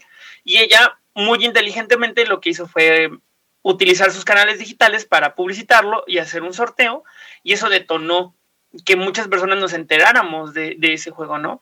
Yo la verdad eh, soy muy fan del juego, se me hace que está muy padre. Creo que ese tema de conjuntar deck building más worker placement es algo que a muchos nos resuena, ¿no? Porque son mecánicas muy populares y ese juego fue como de los que dijeron, nosotros lo estamos haciendo y lo estamos haciendo bien. Sí, de hecho es un juego el cual se nota la, la calidad desde componentes hasta que lo pulieron bien eh, mecánica por mecánica. Dijeron, bueno, ¿cómo conjugamos? ¿Cómo vamos a jugar con estas mecánicas de colocar un, monito, sacar carta, eh, jugarla, comprar? Es, son, como, como repetir, son mecánicas que ves en otros juegos que de hecho se, se hicieron muy populares.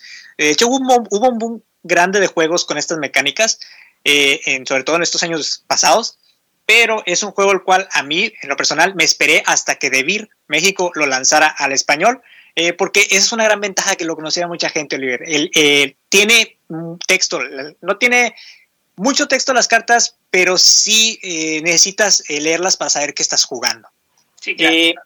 me gustó bastante esa temática de explorar pues ese pues ese tipo de, como sí, Super Indiana Jones, ¿no? Super Indiana Jones el tema, pero con un poco más de fantasía porque los monstruos están así como más fantásticos, pero suma mucho, ¿no? O sea, el, tema Indiana Jones más algo fantástico, me gustó mucho cómo les quedó.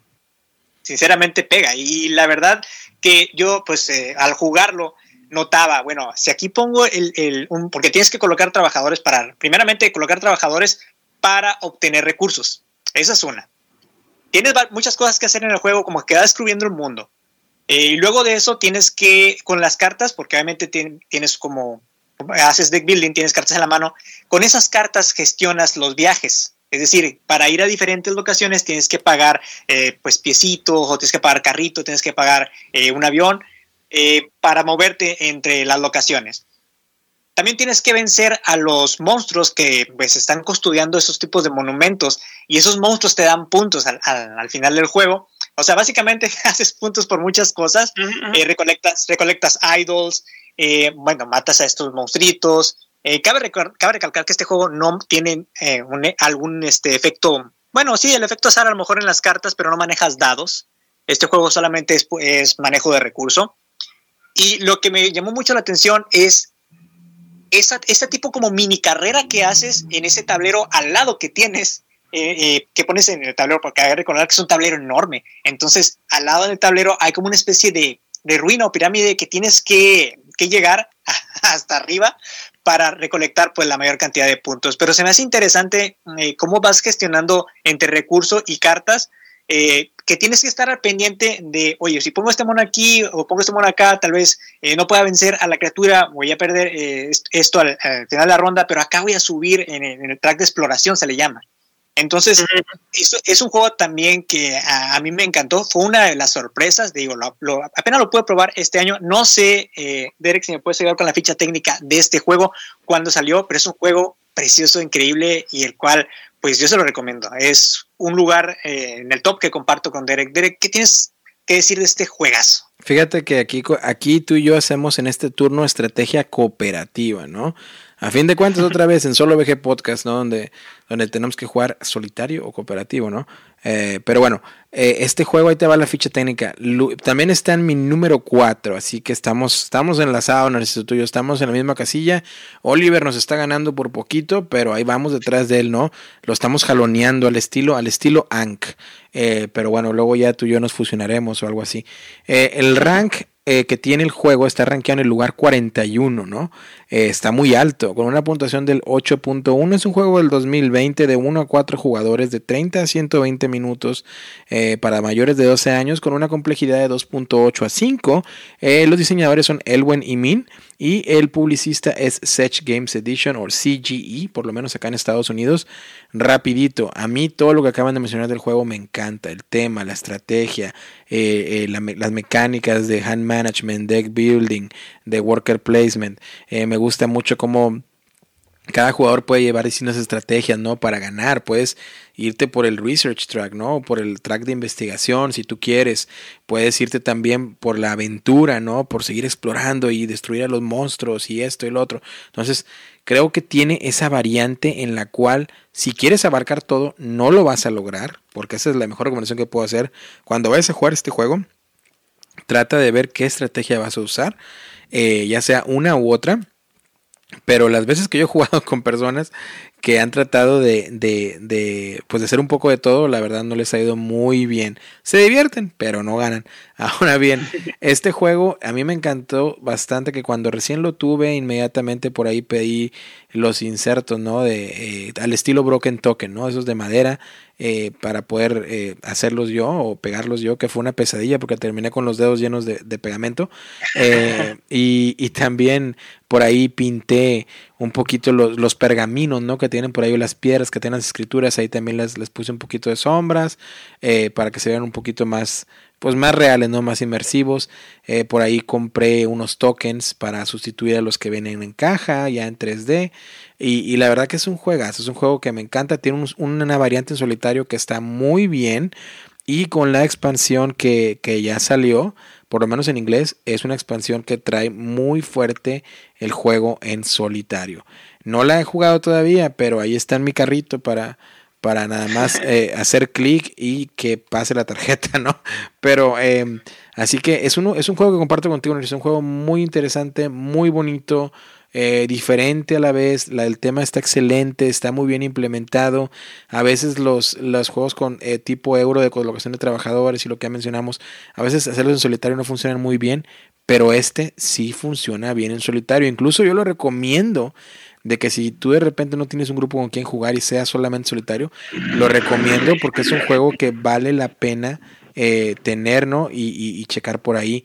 Así que creo que en esto coincidimos los tres, ¿no? Que es un juego que nos gustó mucho eh, y, que, y que vale la pena recomendar. Además, ¿sabes qué? Que creo que pocos juegos hicieron tanto hype este año como este. O sea, si acaso un par más, de los cuales hablaremos más adelante, pero los Rings of Arnak ya traía mucho hype desde antes de su nominación al Spiel de Jahres. Sí. Entonces, desde antes ya traía hype y con eso así se fue al cielo y también una promesa muy buena para Devir, ¿no? Que, que a quienes les mandamos un saludo acá, Devir en México es una marca que colabora un montón con nosotros. Y creo que fue un atino de parte de ellos traerlo también, ¿no? Para un público de habla hispana. Sí, fíjate que sería muy interesante también a otro episodio hablar de las editoriales como Devir, ¿no? Como Maldito Games de España y este tipo de editoriales que traducen los juegos para llevarlos al, al mercado de habla hispana, ¿no? Eh, pero sí, creo que, que, como bien lo mencionas, por parte de Vir en este caso, fue un gran acierto haber llevado eh, los Ruins of Arnak a, allá. Y aparte como productos, es muy, se ve muy bien en mesa, digo, tiene ese aspecto visual que también se ve muy, muy, muy bien. Narciso, ¿algo más de Arnak antes de avanzar al número 3 con Oliver? Pues déjame decirte que va a ser mi primer juego en solitario eh, de, este, de esta semana. Así que sí tengo ganas de, de, probarlo. Sí, sí, me estaba viendo la variante solitario y todo. Y es un juego que como lo repetir, y como repetiste tú, recomendadísimo. Recomendadísimo. Pasamos, sí. Pasamos ahora el peón a, Oliver, porque ya compartimos, ya que compartimos el, lugar, pasamos el peón a Oliver. Oli, ¿qué juego tienes en mente para este tercer lugar? Bueno, bueno, perfecto. Pues mira, empezando mi turno, recibo el peón y pago tres sangres para hablar de mi juego número tres. Ahí les va este juego. Se llama Vampire the Masquerade Heritage. Ok. Este juego es un juego basado en Vampire the Masquerade. La gente que le entra a los juegos de rol sabe perfecto de qué hablo. Los que no, tengo que decir que es una propiedad intelectual que tiene desde los noventas y es un juego de rol basado pues en vampiros, ¿no? O sea, aquí tienes a diferentes clanes de vampiros y el juego como tal les platico la ficha técnica y les cuento de qué va. Ese juego yo lo conseguí a través de la campaña de Kickstarter. Es un juego que va de 2 a 4 jugadores, que va a durar de 45 a 90 minutos, que, está que mm, indica que se puede jugar de 14 para arriba, tiene una calificación de 7.5, salió también en el 2, o sea, se, entregó en, a principios de este año, pero el proyecto se hizo desde el año pasado. Y su rank overall es del 3.378 y en, los, en el rank de temático está en el 542. Eh, diseñado por Babi Janua y el artista es Luca Sigmund. Bueno, este juego, primero que nada, tengo que decirles que ustedes son fans de Vampire the Masquerade, es un must, es un juegazo, un juegazo. En él, cada uno de nosotros representa a un vampiro muy, muy, muy viejo que está manipulando a otros vampiros para que a lo largo de la historia humana los vampiros jalen las cuerdas de ciertas situaciones y en ciertos momentos, tanto de la historia y la civilización humana como de los momentos y, los milestones importantes para la cultura vampírica. Entonces, en, en, términos de mecánica es muy fácil. Lo que tú tienes que hacer en un turno es tomar un vampiro de la línea y unirlo a tu, a tu bloodline, que tu bloodline es como una especie de árbol genealógico. Entonces lo pones en tu árbol genealógico y activas los tableros de acuerdo a los colores que tiene tu vampiro, que tiene siempre tres rasgos, ¿no? Uno de origen, otro que habla de, bueno, un origen geográfico, otro de si pertenece a las, a las altas cunas o a los plebeyos, y otro que habla de mm, si tiene un carácter como más aguerrido o más eh, escolar o de, diferentes cosas, ¿no? Entonces el juego básicamente haces eso y juegas los símbolos y luego puedes jugar una carta de intriga, que las cartas de intriga están relacionadas con las diferentes habilidades de los diferentes clanes de vampiros. De eso se trata el juego, pero donde se pone bueno es en la toma de decisiones, ¿no? ¿Qué, qué debo de tomar para que juegue a mi favor en todos los aspectos y a la vez no hacerle juego a los demás jugadores? Y a eso sumale el layer legacy del juego porque se va a jugar a través de la historia. Entonces tú vas a jugar tres, mm, sesiones de juego en la Edad Media, luego se va a avanzar al momento en el que los vampiros se enfrentan a la Inquisición, luego se va a avanzar a la Guerra del Sabbat, y así hasta que termine en 1997, con unos sucesos muy importantes que ocurren en la ciudad de Nueva York, en el mundo vampírico de Vampire the Masquerade. Fíjate que si oye demasiado interesante. Y yo recuerdo haberlo visto en, en la Gen Con, de hecho. Si no fue, eh, si fue este año, tuvo que haber sido este año, lo tenían por ahí. No recuerdo si lo tenían en la venta, lo tenían nada más para demo. Probablemente en, puro demo, si me mencionas que está llegando apenas a los backers o llegó hace poco. Eh, llegó en enero, entonces a lo mejor sí ya te a, tocó A lo mejor sí me tocó verlo Entonces sí. Eh, pero eh, estaba viendo, de hecho, las imágenes ahorita del juego en español. Y sí, lo, apenas te iba a preguntar eso. Es un juego, porque viene, menciona un juego de campaña. Entonces me imagino que tiene ese aspecto legacy, como bien mencionabas, de 1306 a 1997.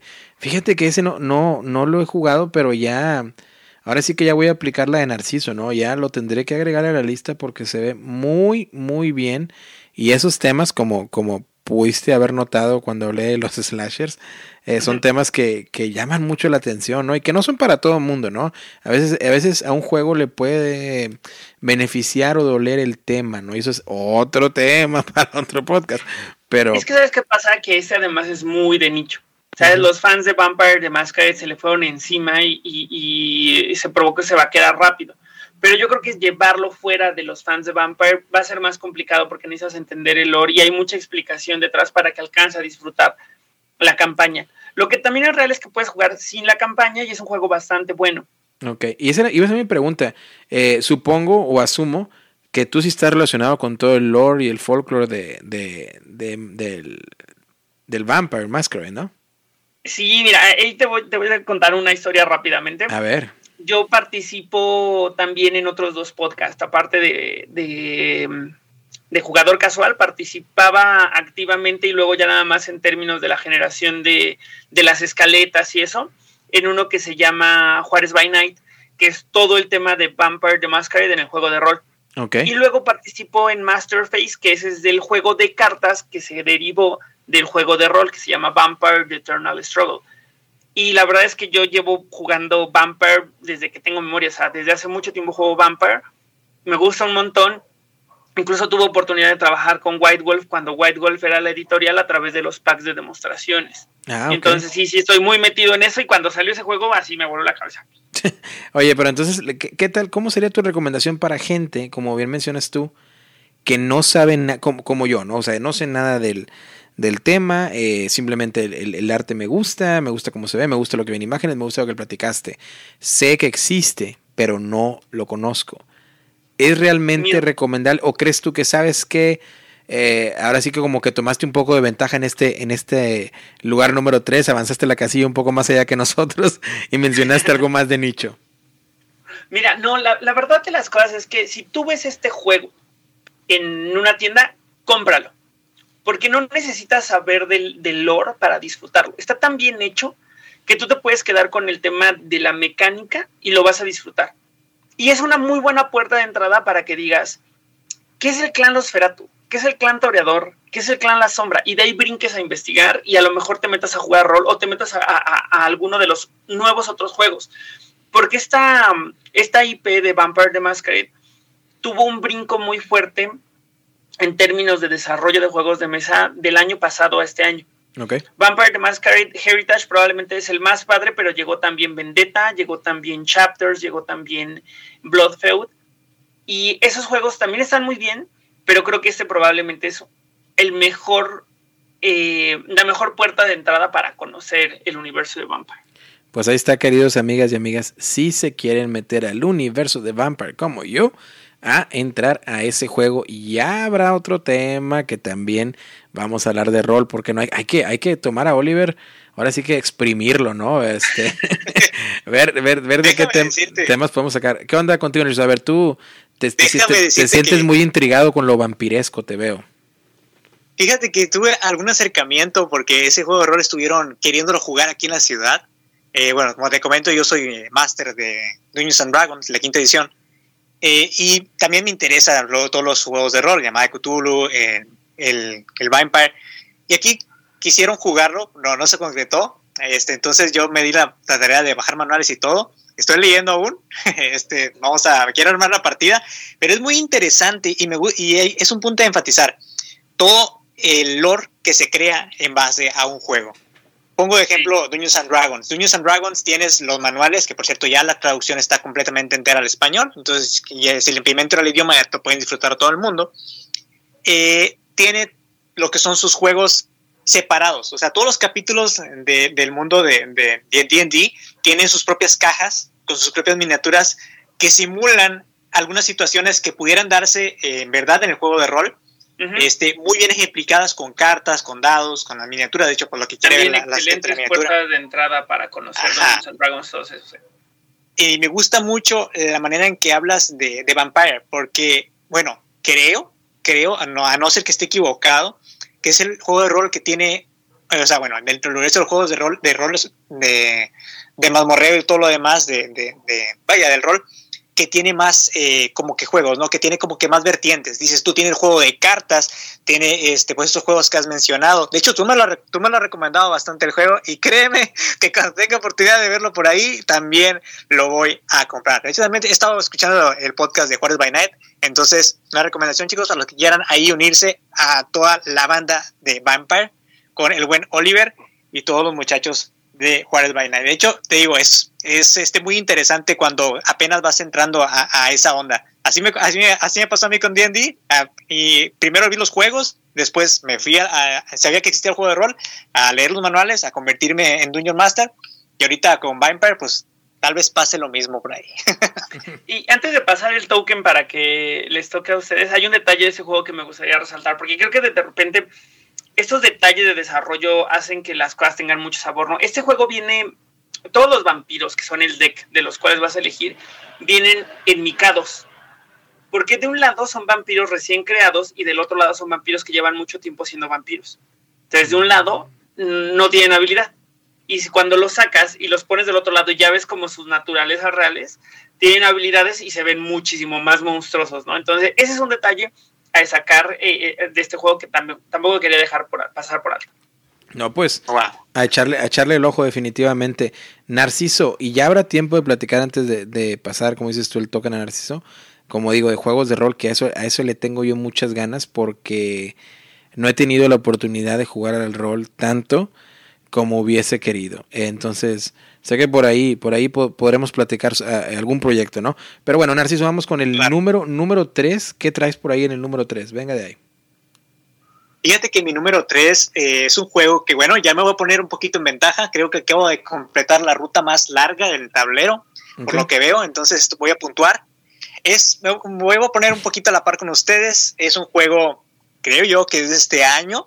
A ver, y es un juego el cual a mí me gusta porque, bueno, eh, a, a, todos nos encantan los gatos, a menos que no seas de, seas de otro de otro mundo que te gusta comer los gatos, entonces, Pero a todos nos gustan los gatos.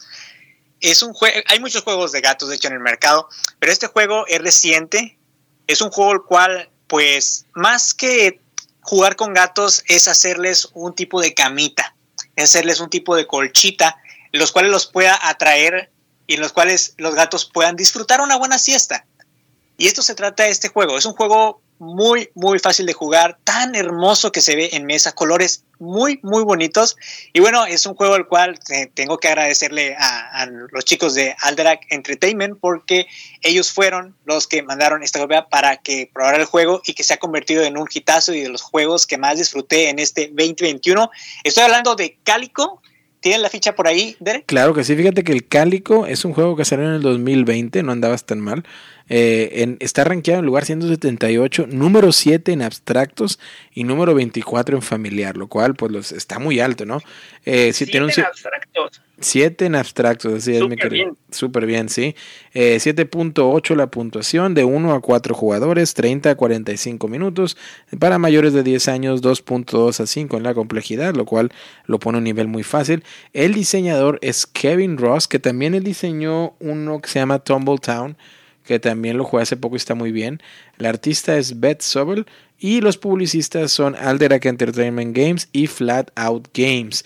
Ahora bien, en tu defensa, Narciso, probablemente este juego llegó por medio de AEG en el 21 y por Flat Out en el 2020, así que por ahí habrá que investigar un poquito más a eso. Pero esto es la ficha técnica. Aviéntate con Cálico, ¿qué hacemos ahí? Y si no te gustan los gatos, amigo o amiga, pues hay que ir al psicólogo o algo porque los gatos son las cosas más excelentes que hemos tenido aquí. A ver, échale Narciso con la, con la crónica, ¿no? De, de Cálico. Pues ahí te va. Es un juego que de entrada se ve hermoso en mesa. Tiene colores muy atrayentes y el plus que le da al juego es que son los gatos. Realmente es un juego, o sea, se ve mucho la tendencia de este animalito en redes sociales, se ve mucho la tendencia de, este animalito, pues que, mucha gente tiene un gato realmente y es un juego que es amigable o hace match con ese tipo de personas que aman, son cat, lovers, ¿no? Pero este juego eh, es hermoso de verlo en mesa. En este juego lo que hacemos es que vamos construyendo un tapetito eh, en base a losetas hexagonales que vamos uniendo por colores o por patrones, ya sea que queramos puntuar, eh, porque esa es la manera, vamos obteniendo puntos armando eh, diferentes patrones en el juego eh, y, también con diferentes colores. En el juego, obviamente, los gatos pues tiran muchas cosas, obviamente son muy amantes de andar tirando todo. Y este juego es la excepción. Hay botones en el juego los cuales pueden estar dispersos en tu tablero. De entrada, el tablero tiene como una tipo, tipo profundidad para que quepan tus losetas. No se te va a andar moviendo todas las fichitas ni nada. Eso está muy práctico. los tableros están muy, muy padres. Tiene también, pues, el juego está lleno, lleno de, cartón, pero tiene un arte muy bonito que son los gatos. Los gatos, fíjate, que añaden al juego las diferentes variantes de puntuación, ya sea que puntuemos por patrones eh, de, de, diferentes este, matches también con figuras. Por ejemplo, podemos puntuar de un patrón de, de, losetas circulares en forma eh, que estén todas seguidas, en forma horizontal, o que estén de 5, de 3, dependiendo la complejidad de, ese patrón, son los puntos que te vas a llegar. Porque está muy temático. Llega un gatito a acostarse, una loseta de gatito, llega a acostarse en tu tablero y es así como tienes, obtienes los puntos. Además, como, volví a repetir, hay fichas en el juego y estas fichas eh, son de colores. En los colores son mismos que tienen las losetas. En el juego tenemos tres losetas en las cuales pues eh, tenemos cerca de nosotros y tenemos un mercado para todos. la mecánica es tan simple como colocar una loseta de las que tenemos nosotros disponibles en nuestra mano, la colocamos en el tablero y agarramos una de las tres que están disponibles para todos. Y así vamos haciendo, vamos llenando, vamos colocando. A veces puede, se, presta mucho a que, pues como todos estamos viendo los tableros, se gane una loseta, ¿no? Ah, tú vas, vas a puntuar ya bien alto, ¿no? A ver, dame esa loseta para acá, aunque no la utilice, dámela porque pues no eh, vas a puntuar más que yo, ¿no? Eh, se presta mucho a eso en el juego, pero es realmente muy sencillo de jugar. Que, eh, cabe mencionar, y es, y es un acierto, bueno, que para familiares está muy padre, de abstractos me sorprendió el número en el que está, pero es un juego muy, muy lindo de, verlo. la misma portada invita a que lo compres ya, pero ya, no importa de, de, qué sea el juego, tiene gatos, comprarlo ya. Y es un juego el cual se ha convertido también en uno favoritos de la casa. De hecho, el año, eh, en vísperas del año nuevo de, eh, año pasado, eh, lo estuvimos jugando mucho, teníamos como tres, cuatro partidas. Cabe mencionar que es, no, es modestia, este, no es nada por el estilo, ¿verdad? Como lo quieran tomar, soy muy bueno en el juego, pero es un juego muy, muy, muy bonito de tenerlo. Y bueno, pues de nueva cuenta, esto fue un hallazgo para mí en este, en este año. Lo había recibido el año pasado, o este año, haciendo memoria ahorita, pues no tengo cabeza para ello, pero bueno, es un juego que gracias a los chicos de Alderac por, por mandarlo, por hacerle la reseña al canal, que está si la quieren ver. Y pues bueno, ¿qué me cuentas, Bere, qué me cuentas, Oliver, de este juego? ¿Qué les parece Cálico? A ver, Oliver, venga. Ese juego me gusta mucho, amigo. Ah, bien, bien, bien padre. Probablemente es de mis abstractos favoritos.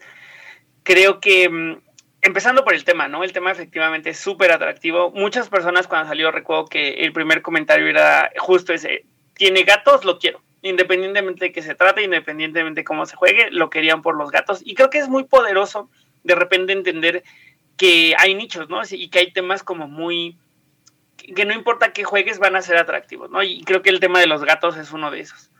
Y ya a nivel juego, el juego es muy, está muy bien, muy bien ejecutado, o sea, los componentes son muy buenos, está muy bonito. Los gatos además son gatos reales, al final en el, manual viene quiénes son cada uno de los gatitos que vienen en el juego. Pero si hay algo que rescato del juego es que no es nada fácil de ganar.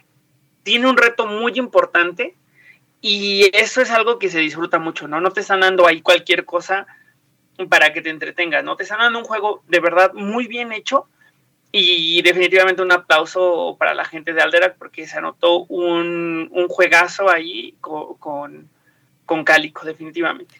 Sí, fíjate que este es un juego, Oliver, que eh, a mí en lo particular me gusta mucho y también tiene muy bonita presentación en mesa, ¿no? Es un juego que, que se puede jugar muy bien pues ahora sí que son esos juegos que yo los menciono a veces de ventana, ¿no? O de entrada, ¿no? De, de que abre la ventana para que alguien que no esté en el hobby se asome y por qué no se brinque, ¿no? Porque yo sé que a veces en inglés dicen que es la, de, puerta, ¿no? Pero yo aquí lo digo de, entrar, de ventana porque por ahí se avienta eh, el espectador y, se pone a jugar. Así que, eh, pues son esos tipos de juegos, ¿no? Queda gusto, queda gusto que, que hagan porque tenemos juegos como regresamos un poquito en el inicio del programa, Tekenu, ¿no? Excavation Earth, eh, Arnak incluso, que no es tan complejo, pero tenemos ese tipo de juegos, y uno de los que voy a platicar yo ahorita, que son tan, tan, tan, tan, tan, a veces tan complejos, y buenos a la vez, que a veces da, dan ganas, ¿no? De relajarse un poquito y, y encontrarse este tipo de juegos que a su vez son sólidos, son recomendables y son muy buenas producciones. Entonces creo que, creo que, creo que Cálico tiene un merecido lugar en ese top de, de Narciso, ¿no? Narciso, ¿algo más que quieras agregar de Cálico? La verdad, creo que no, no, no hay mucho más que decir, por lo menos de mi parte, ¿no? No, simplemente es un juego altamente recomendable. El juego, te digo, lo he sacado a distinta cantidad de jugadores, este, dos, tres, cuatro, y es un juego que encanta. Simplemente me encanta por la mecánica, porque es muy fácil de enseñar, muy fácil de aprender se ve en mesa muy bonito realmente cuando, cuando todos están poniendo los zetas y llama la atención. ¿Y esos gatos para qué son? ¿Y estas, ¿Y estas fichas para qué son? Entonces es un juego que puede caber sin problemas en cualquier eh, ludoteca. Entonces amigos, para que lo tengan en cuenta, Cálico, el lugar número 3 para mí de este 2021. Te voy a pasar... Ay, perdón, perdón, antes de que lo pases rápido, así dos segundos. en esta cultura del upgrade, porque además me vino a la mente ahorita que lo estabas mencionando, en esa cultura del upgrade a los juegos y, de, de, luxificarlos, vi que hay un chico que los imprime, imprime en 3D los botones para que en vez de que sean cartoncitos, te hace los botones tal cual. Entonces se ve increíble ya, o sea, de por sí es un juego que como bien mencionan ustedes en la mesa se ve increíble, ya con los botones como tal, se ve irreal de bonito. Ya, perdón. no, no está bien. Fíjate que no, solo me, no solo me va a pasar el token, ¿eh? me va a pasar la miniatura que es de una nave espacial. Y esa miniatura de repente se va a agrandar, agrandar, agrandar, agrandar. Y ahí nos vamos a meter todos. Y ahora nos vamos a ir a un viaje espacial. ¿A dónde? A explorar. Y vamos a ir avanzando por galaxias, más allá de nuestro sistema solar, obviamente, y entrando por diferentes, incluso, pues ahora sí que eh, galaxias que nos van a mostrar distintos planetas y distintos sistemas solares. Y de repente, Obviamente no traemos al mejor piloto, que soy yo, y pues bueno, la nave cae, la nave cae y estamos solos, completamente solos, sin señal de vida inteligente hasta ahorita, en un planeta que puede ser desierto, que puede ser eh, húmedo, que puede ser de neblina, no lo sabemos porque acabamos de llegar y nuestra nave está varada aquí. Al salir nosotros tres de la compuerta, tenemos que empezar y comenzar a ser eficaces en nuestras decisiones, porque sabemos bien que entre más gastemos tiempo, pues nuestra energía va a disminuir y podemos caer en una situación de catástrofe que nuestras habilidades humanas pueden ser también suprimidas debido a esto y tenemos que sobrevivir. Ahora no tenemos que preocuparnos de que va a haber enemigos o, extraterrestres o aliens o algunos eh, xenomorphs ¿no? que nos van a salir por ahí. No tenemos que preocuparnos de nada de eso porque ellos no están ahí. De lo que tenemos que preocuparnos es de adaptarnos al planeta, de investigar de una manera química y científica de las propiedades del planeta, de investigar eh, eh, poniendo nuestras habilidades en ingeniería y desarrollar conocimientos de tipo ingeniería del planeta para poder obtener los recursos que necesitamos para poder sobrevivir y cumplir nuestra misión, sea cual sea en el planeta que estemos aterrizando, porque como no soy muy buen piloto, muy seguramente este no va a ser el único planeta en el que lleguemos a estar. Y si se preguntan de qué juego estoy hablando, estoy hablando de un juego que salió en el 2021 que se llama Unsettled. Y este juego es publicado por Orange Nebula, que son los mismos diseñadores o publicistas de Vindication.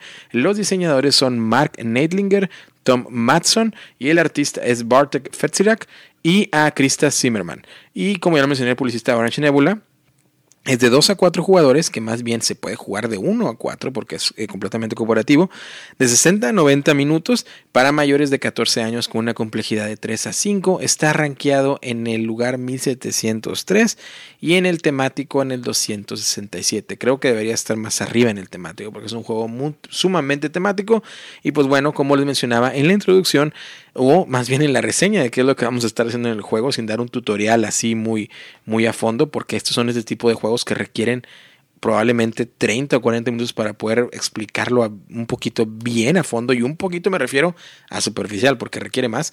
Eh, este es un juego de supervivencia, es un sandbox, ¿no? De supervivencia eh, en el cual vamos a ir armando pues ahora sí como que un puzzle eh, en cuanto ir, a, de acuerdo a lo que iremos encontrando. ¿De qué va? Bueno, pues básicamente son de esos juegos que la producción es muy buena y que ya trae esos game trays que, hace el, que hacen el setup o la planeación del juego mucho, mucho más fácil.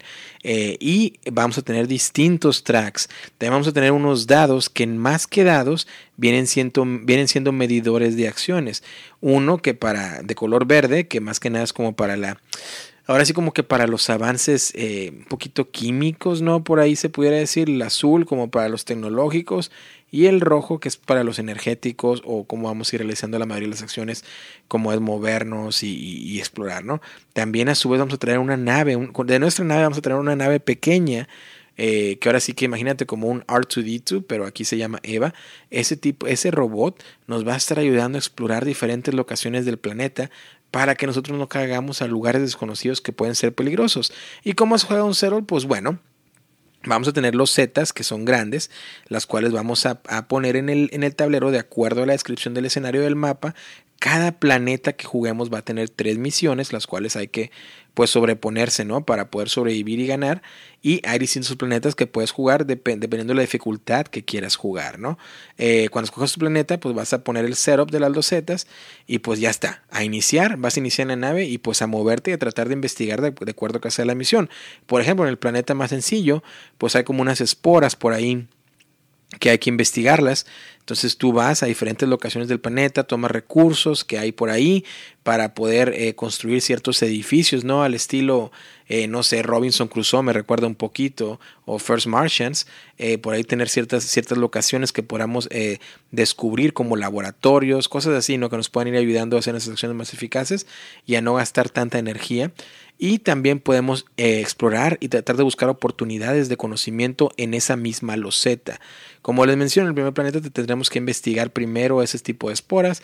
Luego, para no spoilearlo mucho, algo pasará con esas esporas que tendremos que empezar a sobrevivir. Y como les menciono, cada planeta va a tener tres distintas misiones que puede realizar. Una, una, un track muy interesante que trae el juego también es pues de, del tiempo, ¿no? Lo que mencionaba al principio entre cada acción y cada turno avance vas a ir gastando tiempo. Y si el tiempo, cada vez que avance el tiempo ah, por el track, pues obviamente va a estar afectando a los jugadores. Cosas que tiene positiva el juego. Y me estoy yendo muy superficial porque es un juego que requiere más explicación a detalle. Es que tú también de, vas a tener tracks en tu tablero, ¿no? Eh, de jugador que conforme vayas avanzando y haciendo ciertas acciones vas a obtener más conocimientos tecnológicos, eh, de, ingeniería se pudiera decir, que esos, esos, esas habilidades pues van a ser unas tarjetitas que te van a dar para que tú puedas hacer más acciones en tu turno o puedas ayudar a los otros jugadores. Tiene una mecánica en cuestión cooperativa que está muy bien, que si tú de repente eres un poquito, pues ahora sí como que egoísta, ¿no? Y ves que estás un poco débil y que ciertas de tus habilidades están bloqueadas, tú puedes intentar recuperarte, ¿no? Para poder utilizar esas habilidades.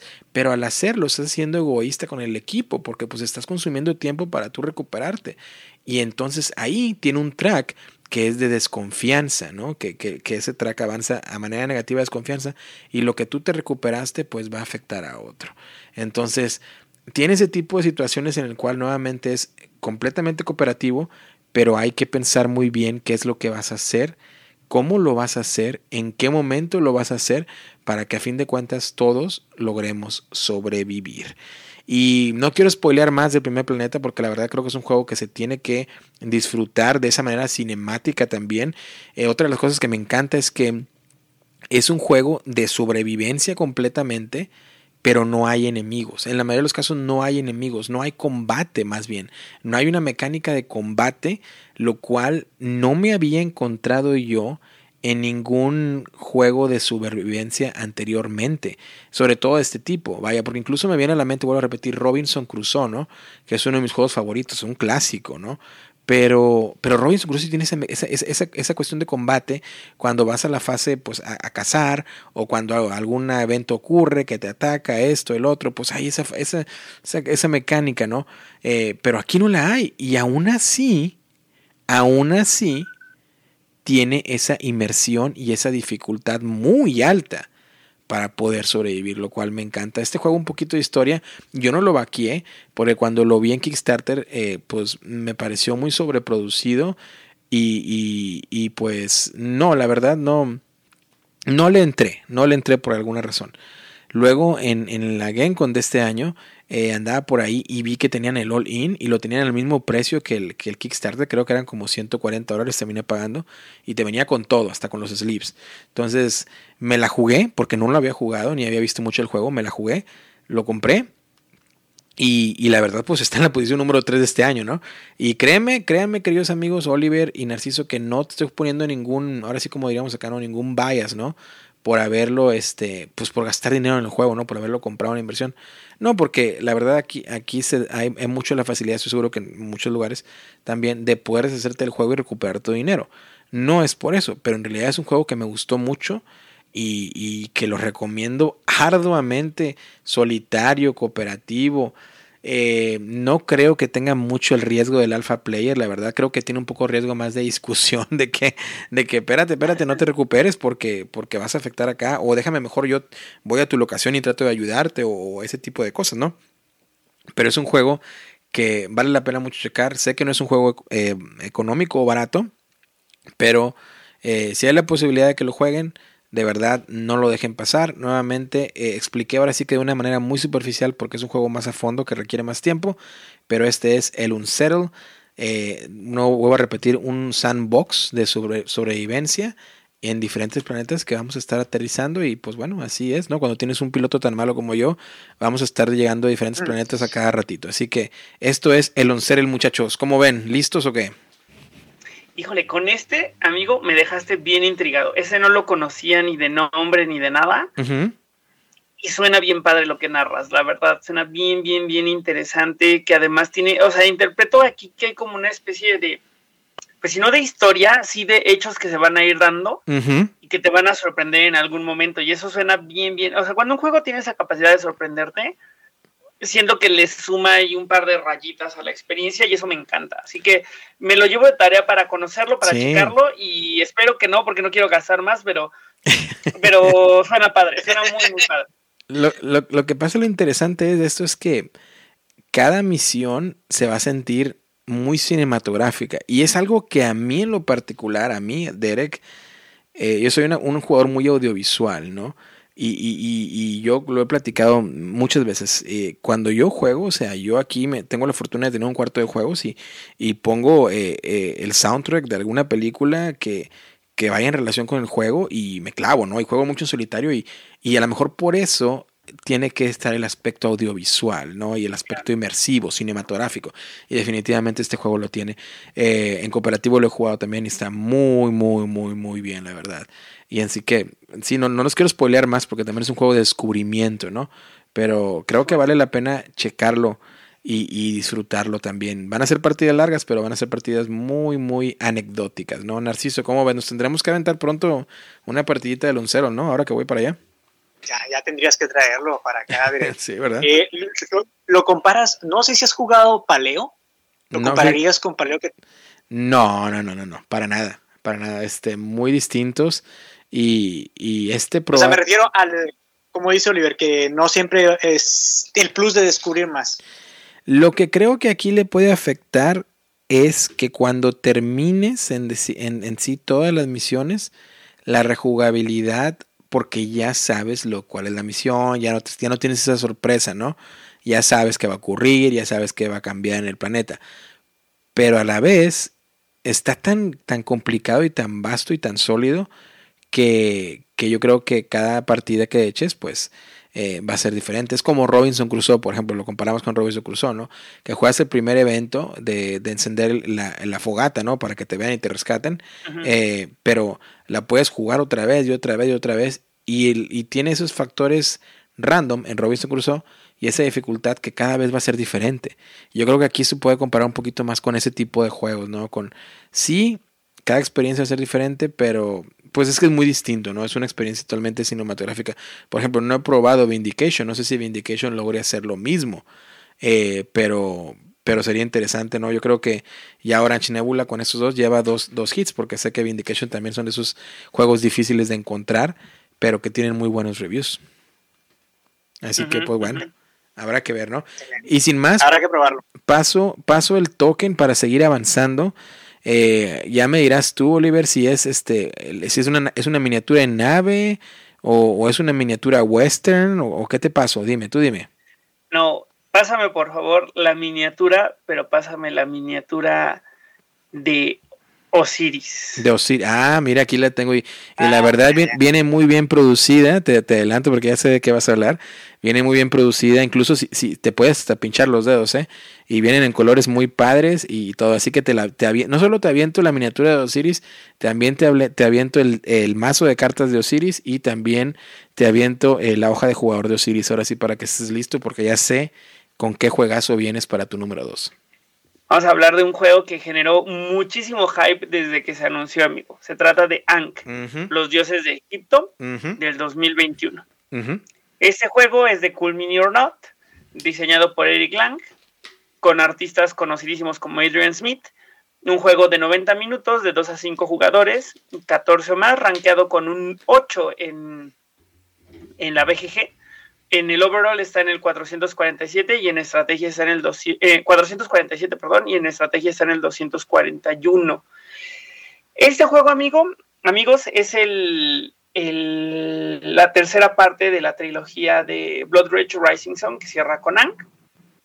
Y esta vez nos situamos en Egipto, pero no en un Egipto como descontextualizado, sino nos encontramos en el Egipto que, que tiene una lucha por la sobrevivencia de la fe. El paso del politeísmo al monoteísmo ha afectado gravemente a la cultura, pero pues en especial a los dioses, que si bien existen, necesitan luchar por la devoción de los, de, los egipcios, ¿no? Entonces, en este juego encarnamos a un dios que inspira a los guerreros, que inspira la fundación de templos, de pirámides, de obeliscos.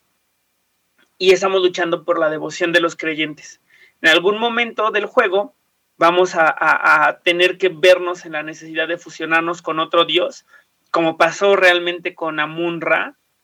Eh, y pues es un juego de, control de área en el cual se nota el aprendizaje que, ha tenido Eric Lang de juegos como Rising Sun, como Blood Rage, incluso de repente otros juegos, ¿no? Como de repente El Padrino, ¿no? Y entonces aquí lo que vemos es un área control con enfrentamiento pero muy, muy, muy elegante en términos de qué tienes que hacer en tu turno, ¿no? En tu turno tomas dos acciones, pero si detonas un evento solamente tomas una y solamente puedes tomar acciones que estén abajo de la acción que ya tomaste, es decir, que están como escalonadas.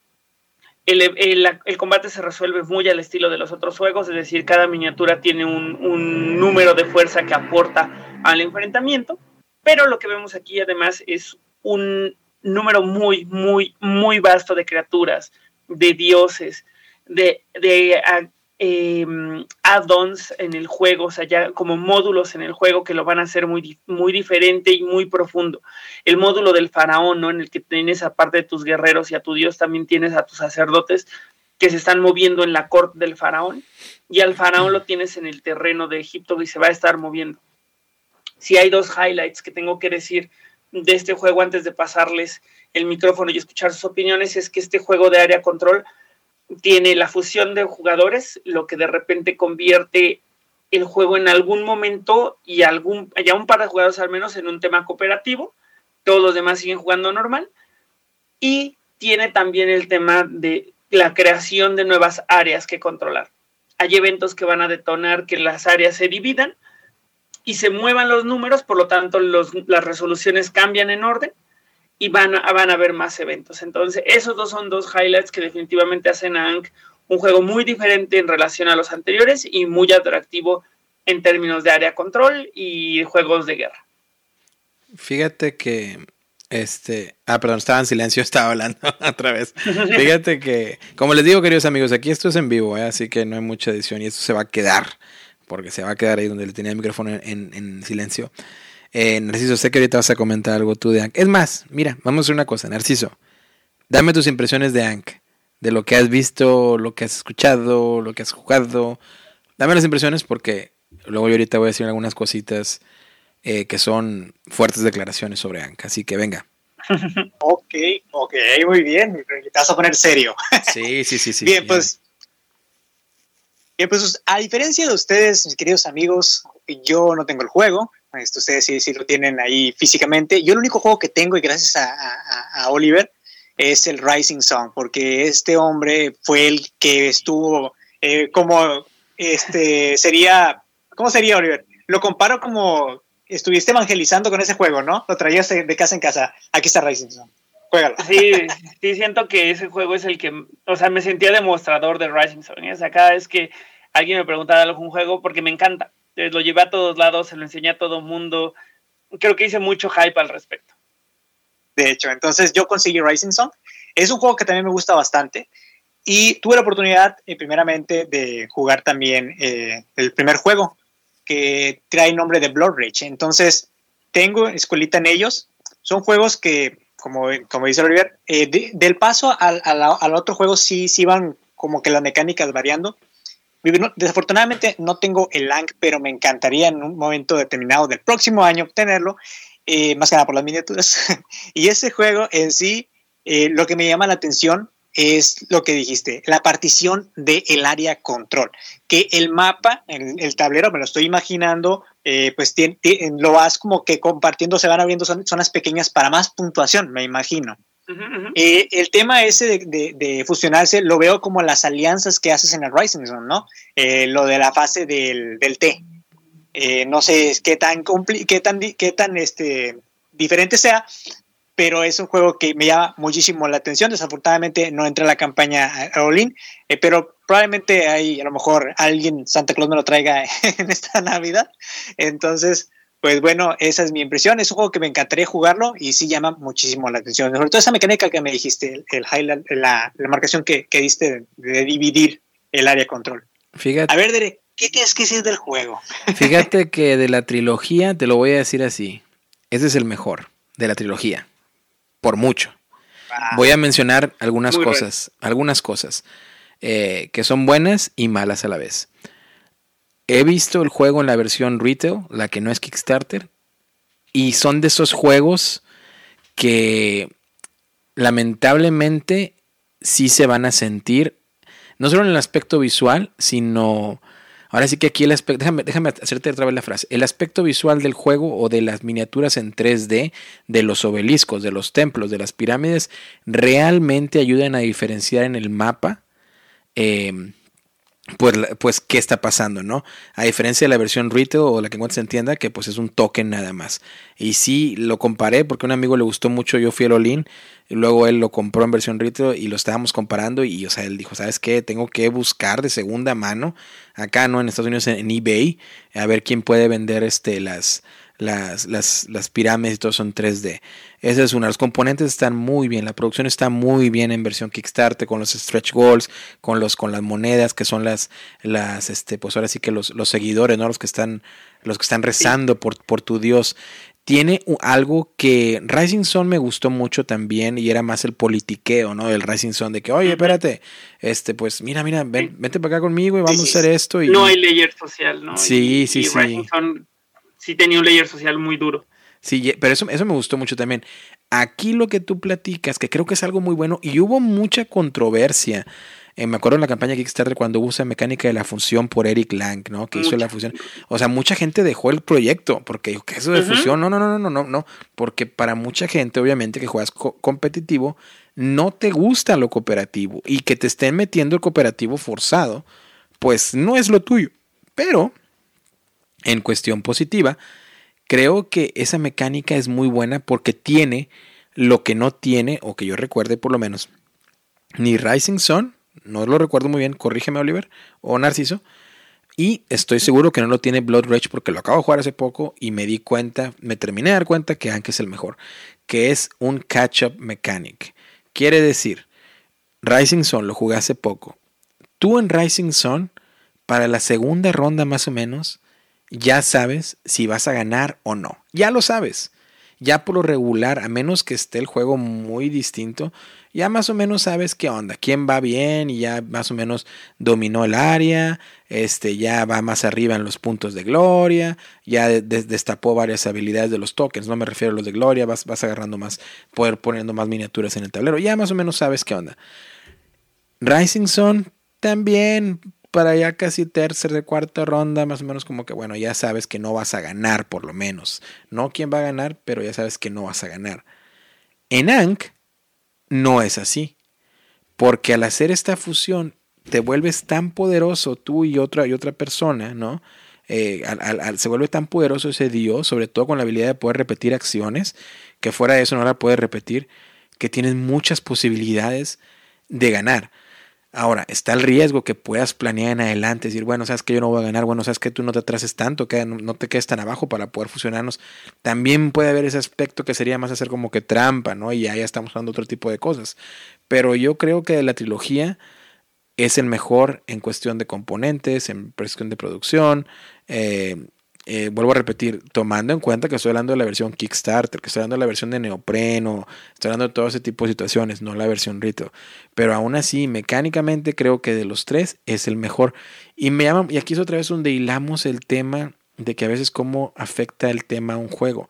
Por ejemplo, mencionabas el padrino. Creo que el padrino no entra en esta trilogía simplemente por el tema. Porque ese juego realmente lo dañó el tema. Yo lo vi acá.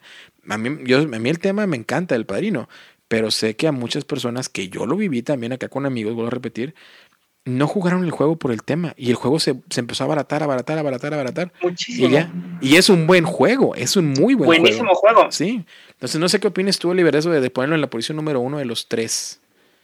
Hank. Mira, yo creo que aprendió también de los otros dos que también lo pondría. O sea, no es mi favorito, porque creo que mi favorito definitivamente es Rising Sun pero porque le guardo un cariño especial, pero siendo como muy objetivos, es el que aprendió mejor de, o sea, es mejor, no es que haya aprendido, no, porque pues, los otros tenían menos que aprender, o sea, tenían menos camino recorrido, pero implementó muy bien los aprendizajes de los anteriores, desarrolló muy bien eh, temas como la batalla, temas como el área control, supo innovar, como bien mencionas, tiene este catch-up mecánico, y además de todo, creo que tiene algo que, lo hace dispararse, ¿no? Lo, catapulta versus los anteriores, que es el tema de los escenarios. Cuando le meten un libro de escenarios y además a través de ese mismo libro de escenarios puedes no fusionarte, entonces eso lleva al juego a otro nivel, ¿no? Ya la rejugabilidad se dispara, la cantidad de dioses es muy diferente, o sea, el contenido, yo hice hace poquito una foto donde puse todo el contenido de Blood Rage versus todo el contenido de Rising Sun versus todo el contenido de Ankh. Y el contenido de Ankh probablemente duplica el contenido de Rising Sun y eso que el contenido de Rising Sun ya duplicaba el de, el de Blood Rage, ¿no? Entonces, creo que eso también le ayudó un montón al juego. Y sí, sí, definitivamente de mis favoritos, por eso están en top. Y creo que ahora Eric Lang tiene un camino ahí complicado para poder sacar algo mejor, ¿no? O sea, no porque no porque dude de su capacidad, sino porque puso la bandera muy alta. Sobre todo porque ahora no pertenece a Simon, ¿no? Porque ya es un freelancer. Entonces, eso también va a ser interesante ver el futuro, ¿no? Y, y yo lo, sigo en redes sociales y está muy envuelto en movimientos sociales y de, de, de, antirracismo y todo ese tipo de situaciones que obviamente son positivas, ¿no? Pero ya está involucrado en eso, pero eh, sería interesante ver con qué de repente publicista se mete, qué, qué publicista le hace una oferta fuera de Simon, ¿no? Y, y ver y ver ver qué trae, ¿no? Ver que a ver cómo se renueva, porque creo que con, con Ank ya cerró ese capítulo, como bien lo mencionabas, de ese estilo de juegos y ahora a ver a ver qué propone Eric Lang. Pero bueno, ¿qué token le pasarás a Narciso? Tú, mi querido Oliver. Ya, nada más para cerrar así rápidamente, y, porque ahí dijiste algo que me detonó ahí, algo que, me contaron, y es que está pensando en, en qué onda con, con algo sobre Bloodridge. No dijo un Bloodridge 2, no dijo una expansión, no dijo nada, dijo que está trabajando sobre la plataforma de Bloodridge para crear algo nuevo. Entonces, esa es una, una promesa ahí en el aire que a ver qué puede pasar, ¿no? Sería interesante. ahora sí, Sería interesante, por ejemplo, yo, yo me perdí el Kickstarter de Bloodrich y, y sé bien que si, si hubiera la oportunidad otra vez de tener todo, seguramente, seguramente sí. Pero bueno. No salió una versión, eh, una versión como de aniversario retail, una versión dorada, ¿no? Por ahí la vi. Por ahí la vi. Fue, esa, esa salió, amigo, porque iban a, hicieron Bloodrich en digital, entonces con el videojuego tuvieron la posibilidad de vender cosas nuevas y algunas cosas del, del, Kickstarter. Entonces era una manera de hacerte de algunos extras. Eh, pero así como tal, como tal, como tal, todo creo que no venía el pledge completo. Entonces, más o menos, digamos. Y ya con esa respuesta te paso ahora sí, estimado Nash, te paso este. pásame los dados. Pásame ah, los dados. Paso los dados entonces. pásame el que tiene los, dados lleva el turno, vas. Así es. Pues mira, ustedes están hablando ahorita de civilizaciones, están hablando de temas este, densos, están hablando de, cultura egipcia, de cultura china, están hablando ahí de los vikingos. Pero bueno, yo me voy un poquito más. A mí me gustaría vestirme de piloto de carreras. A mí me gustan mucho, los, obviamente, las carreras. Y este juego que traigo, que es en mi top, el top número 2 de este año, es un juego el cual disfruto bastante porque en podcasts anteriores, como bien lo comentaba con Derek, redescubrí una mecánica, bueno, estoy tomándole mucho amor a la mecánica del deck building. Entonces es un juego que yo lo catalogo como un dice building. En este juego nosotros nos transportamos a un mundo donde todo es cuadrado. Un mundo que podría estar como que parodiando a Minecraft. Es un mundo en el cual se rige por carreras. Es un, es un, es un mundo tan, pues, básico, en el cual simplemente es, te hay dados, hay, hay, hay figuras que son unos cubos eh, que nos dan algún tipo de característica. Y es un juego muy bonito también de ver en mesa. Estamos hablando de Cubitos. Eh, Cubitos es un juego de Alderac Entertainment Group. No sé si tienes por ahí la ficha, Derek, de este juego. Por supuesto, y quiero mandar un, fuerte saludo, ya lo hemos hecho anteriormente, a nuestro compadre Vladimir, que es el que también me hizo llegar una copia de este juego y, la verdad que, que, está ahí, está aquí en mi colección y es un juego que disfruto mucho. Pero tú también, ¿no, Oliver? Conoces el buen Vlad, me imagino. Sí, claro, no, no, no, una gran persona. Vladimir eh, no solamente tiene una gran pasión por los juegos y por lo que hace, sino que tiene un gran corazón. Entonces, me encanta Vladimir. Claro que sí, pero bueno, vámonos con la ficha. Eh, está rankeado en el 642, lugar 109 familiar, 7.6 desde 2021. Ese es un juego este año. Eh, y es de 2 a 4 jugadores de 30 a 60 minutos para mayores de 10 años, complejidad de 2.12 de 5. El diseñador, el famoso conocido John D. Clare, que trabaja muy de la mano con Alderac Entertainment Group. Los artistas Jackie Davis, uh, Philip Glofsky y Ryan Lair y los publicistas, como ya lo mencionamos, Alderac Entertainment Group. Y pues depende en la zona donde estés, pues probablemente otros, otros publicistas, ¿no? Pero bueno, esta es la fecha técnica de Cubitos. Hecha de Narciso porque más allá de vestirte de piloto, fíjate que a mí siempre la portada se me figura un Bob Esponja, ¿no? Entonces, no sé si por, ahí mejor nos vestimos de Bob Esponja, ¿no?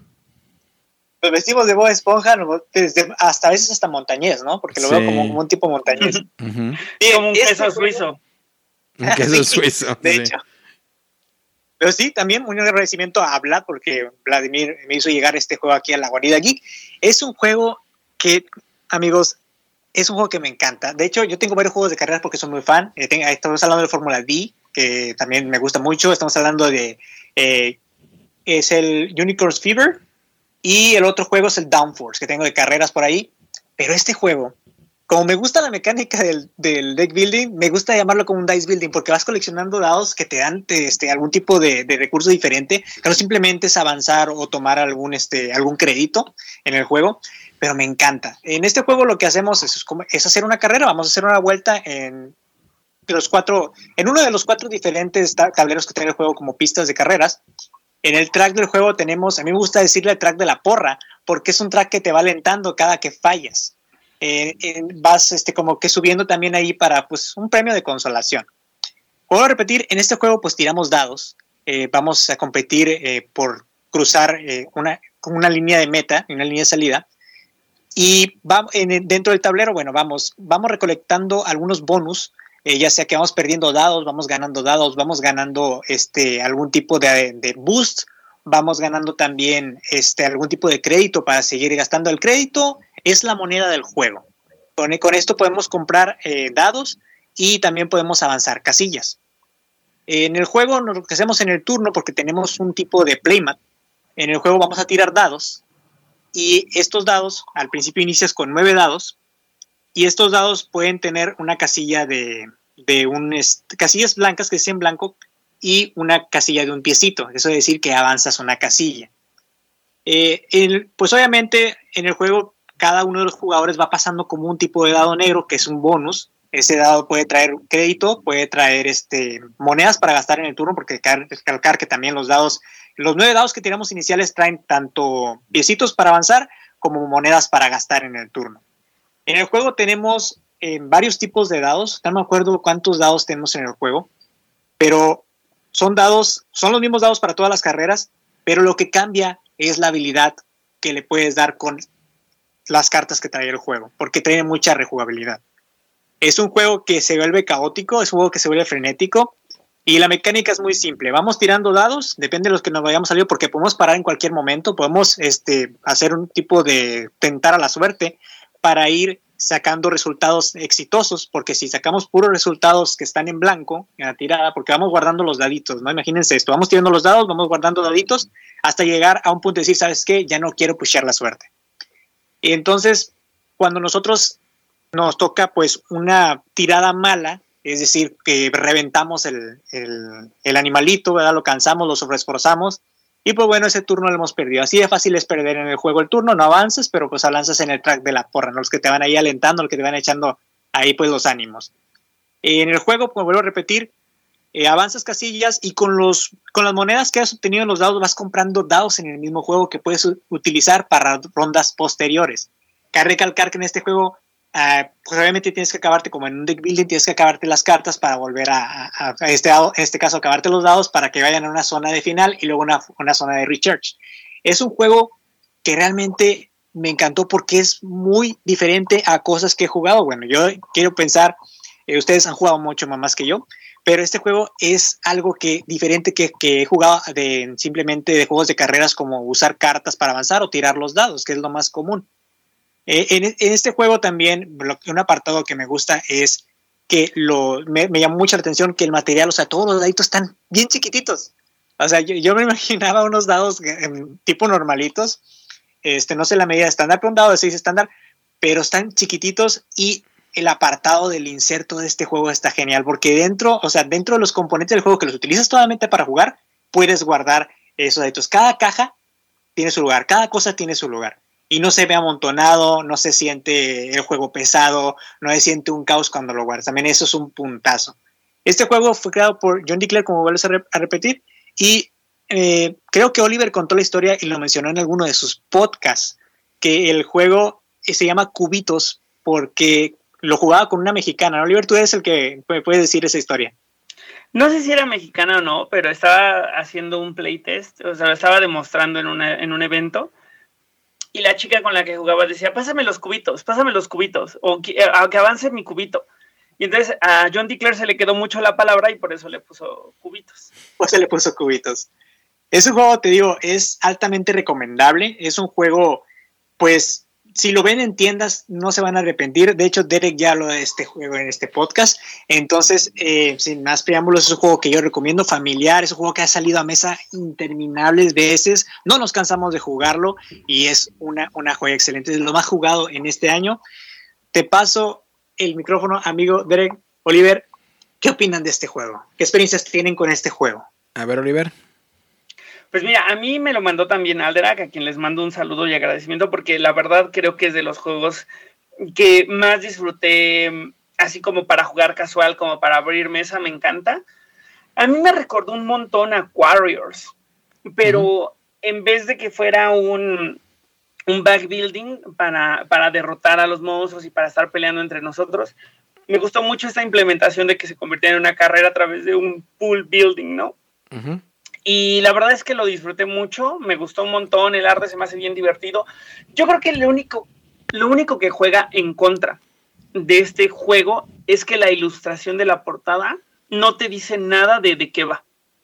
Y oí mucho, mucha gente que decía es que no me dice nada la portada, me recuerda demasiado a Bob Esponja. Y eso, y eso ha sido chistoso, porque también nos habla mucho del marketing, ¿no? Nos habla mucho de cómo de repente tener la ilustración correcta, independientemente de que no hable del juego, puede traer más gente. Y tener una ilustración que sea un poco deceptive o un poco no la correcta, puede provocar un efecto negativo en quien se puede acercar a tu juego, ¿no? Porque este es un juego muy bueno que yo también recomiendo que, que hable de él mucho durante el año. Fue de los highlights en mi, en mi podcast de juegos de carreras. Y siento muy feo que la gente diga que no se acercó a él porque la, portada no le llamó la atención porque están perdiendo una gran oportunidad. Sí, yo creo que sí, ahí estoy totalmente de acuerdo contigo, Oliver. Creo que ah, ahí por el lado del marketing del AEG le falló un poquito en cuestión del diseño gráfico, ¿no? De, de la portada sobre todo. Pero de cubitos ya lo mencioné antes también en el podcast. Eh, un gran juego, recomendable, eh, muy ligero y, pues me da gusto también que, este tipo de juegos se posicionen en, en lugares, ¿no? En los tops de, de, en este caso de nosotros, ¿no? Que estamos realizando. Así que pues nada, pues qué bien. Y lo que te voy a pedir que me pases, Narciso, ahora como, como seña, te voy a pedir que me pases aquel cómic que está de aquel lado en la mesa. Ese mero, ese mero, pásamelo. Ándale. Sí, sí, el que está pesadito, ese, ándale, muy bien.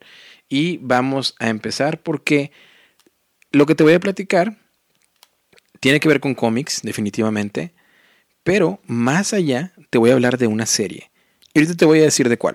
La serie estuvo eh, parcialmente inspirada por ciertas películas de un director llamado Tim Burton. Y él a su vez desarrolló, bueno, con las ideas de él se desarrollaron esta serie eh, de la mano de los creadores Bruce Timm y Eric Randomsky.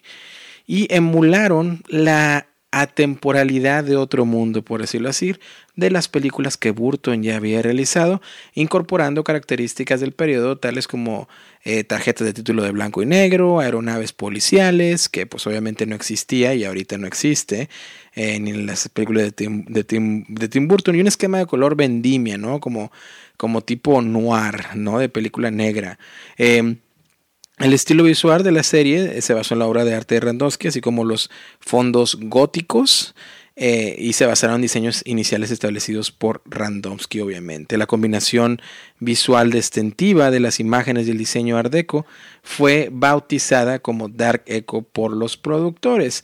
¿Y de qué serie te estarás preguntando? Bueno, estoy hablando de la serie más exitosa eh, después de Los Simpsons, cuando estos se salían al aire en Estados Unidos en la época de los noventas, principios de los 2000 y de la serie que estoy hablando es más que nada de mi tema favorito de todos los tiempos, del cual colecciono eh, desde figuras de acción desde que era pequeño, colecciono eh, material de tipo Funko, colecciono, colecciono todas las eh, diferentes formatos en los que las películas se, se realizaron y se siguen realizando eh, y eh, compro todavía aún así mes con mes los cómics. Y estoy hablando de Batman, la serie animada, que también se le conoce como Batman y Robin, la serie animada y que también va a tener su continuidad muy pronto en formato de podcast con el cast original que trajo las voces en inglés, eh, que es Kevin Conroy, por ejemplo, que es uno de los más famosos que todos lo conocemos como Batman, o Mark Hamill, que hacía la voz del guasón, que lo conocemos como Luke Skywalker, obviamente, ¿verdad? Pero, ¿por qué hablo de Batman la serie animada? Bueno, porque me acaba de llegar un Kickstarter hace poco que eh, es Batman, eh, básicamente entrado en el universo, ahorita te voy a decir cómo se llama perfectamente, eh, el universo de los, básicamente, de, eso le, titularon el universo para jugar los distintos tipos de juegos, que en este caso el predecesor de este, de este, de este capítulo era el de las Tortugas Ninja, que fue un Kickstarter que salió hace un par de años también, con el Shadows of the Past. Um, y City Fall. Eh, perdón, Shadow of the Past, Shadow of the Bad es el de Batman, y aquí los tengo, estoy volteando City Fall y The Changes Constant son los de las Tortugas Ninja. Pero bueno, Shadow of the Bad fue un Kickstarter, fue el último Kickstarter de IDW, ya desaparecida la casa de juegos de, o publicista de IDW. Ellos continuarán con cómics, pero en juegos ya desaparecieron y este fue su último Kickstarter. Déjame te doy la ficha técnica rápidamente. Batman, la serie animada Shadow of the Bat, es el título del juego. Está rankeado en el lugar 9832, tiene una puntuación con 8.1 eh, y es de 1 a 5 jugadores de 60 a 90 minutos para mayores de 14 años con una complejidad de 3.2 a 5. El diseñador es Pete Walsh y Kevin Wilson, que obviamente Kevin Wilson ha participado en bastantes juegos. Eh, las artistas Dario Brusuela, José David Lanza Cebrián, Brian Douglas, Chris Fenoglio y otros artistas incluso participaron en la serie animada o en los cómics. Y el publicista es IDW Games. ¿De qué va? Pues mis queridos amigos, si ustedes disfrutaron la serie de Batman, la serie animada, vas a jugar la mayoría de los capítulos y muchas de las películas que salieron derivadas de la serie animada, tanto como por ejemplo eh, la, máscara, la máscara del fantasma, ¿no? The Mask of the Phantasm, que es un, es un clásico eh, derivado de la serie animada, obviamente, de Batman. El juego propone mecánicas muy, muy interesantes y similares con el de las tortugas ninja. Te lo platico. Creo que es un episodio de las tortugas ninja en el podcast. Eh, básicamente en tu turno o cuando deseas hacer un juego, primero vas a seleccionar qué tipo o qué episodio quieres jugar. Tienes una gran variedad de episodios, por ejemplo, la caja base te va a venir del episodio 1 al 25 y luego en las expansiones que si entras a Kickstarter las pudiste haber obtenido, eh, ven los demás episodios y en los stretch goals también tienen los demás episodios hasta que completes la serie completa. Y luego aparte obviamente las películas con las expansiones, ¿no? Nuevamente películas animadas. Vas a decidir qué episodio vas a jugar y vas a poner unas losetas para poner al estilo skirmish, ¿no? De casillas para poder hacer el mapa, poder hacer los, los obstáculos que vas a tener, eh, a, qué, a qué villano vas a enfrentar y lo puedes jugar de manera cooperativo, que es la mejor manera en la que se disfruta el juego, la verdad, o competitivo. Después vas a hacer un mazo de cartas con los héroes, con los villanos y todos los demás secuaces que estén en el tablero. Este va a ser el, mazo de iniciativa para ver quién inicia el turno. Ya después de eso, cada personaje va a tener tres dados que va en relación a las habilidades de, cierto, de esos personajes. Por ejemplo, Robin es mejor a ataques de rango, o sea, no tiene que ser melee, ¿verdad? Entonces, él probablemente va a tener más resultados de ese tipo y Batman, pues obviamente va a tener más resultados para estar en combate cuerpo a cuerpo, ¿no? Entonces, ¿de qué va? ¿Cómo va la mecánica tan interesante de este juego que es la misma de las tortugas ninja? Bueno, pues cada jugador va a tirar sus tres dados. Lo interesante es que el resultado depende cómo, cómo, cómo acomodes tus tres dados enfrente de ti. Tú siempre vas a compartir el resultado que de, tu dado de la derecha con el jugador de la derecha y el resultado de tu dado de la izquierda con el jugador de la izquierda, para que así cada jugador termine con cinco acciones. Tres por los dados, resultados de dados que tiraron y dos por las que les comparten los adyacentes a ellos. Cuando juegas en, manera, en modo solitario, juegas, puedes jugar. Este juego te propone una nueva versión en la cual eh, se llama Dark Knight, que es básicamente con Batman y él hace más acciones durante un turno para que no tengas que manejar a tantos jugadores. Pero la verdad se disfruta más cuando pones a cuatro, cuatro personajes, ¿no? Y juegas en solitario, se maneja muy bien, no está tan, tan complicado como se escucha. Pero así irás compartiendo acciones. Esto es muy interesante porque esto realmente evita eh, una cuestión de jugador alfa porque es tanta la variedad que hay y tanta la necesidad de un personaje de hacer esto o el otro, de tener acciones de movimiento acciones de combate, que por más que se quiera implementar un jugador, un jugador alfa, no lo veo difícil, ¿no? Y pues bueno, ya con esto las acciones que vas a tener con los dados son pues pelear en combate eh, melee, este, hacer movimiento, avanzar en ciertas casillas, depende de los stats que tengas en tu personaje, eh, poder tirar rango, eh, defenderte y básicamente las misiones que vas a ir haciendo pues van a estar basados en los episodios. Por ejemplo, uno de los episodios más recientes, que fue el episodio número 2 que jugué, que ya jugué el juego 10 veces, pero jugué este episodio recientemente, es basado en el episodio que se llamaba The Cut and the Claw, que básicamente era el gato y la garra, ¿no? Que es un episodio basado en Gatúbela. Y de un lado del tablero, pues tú yo llevaba, por ejemplo, a Batman, Robin, eh, eh, al comisionado, Gordon y a Batichica, ¿no? O Batgirl. Llevaba esos cuatro.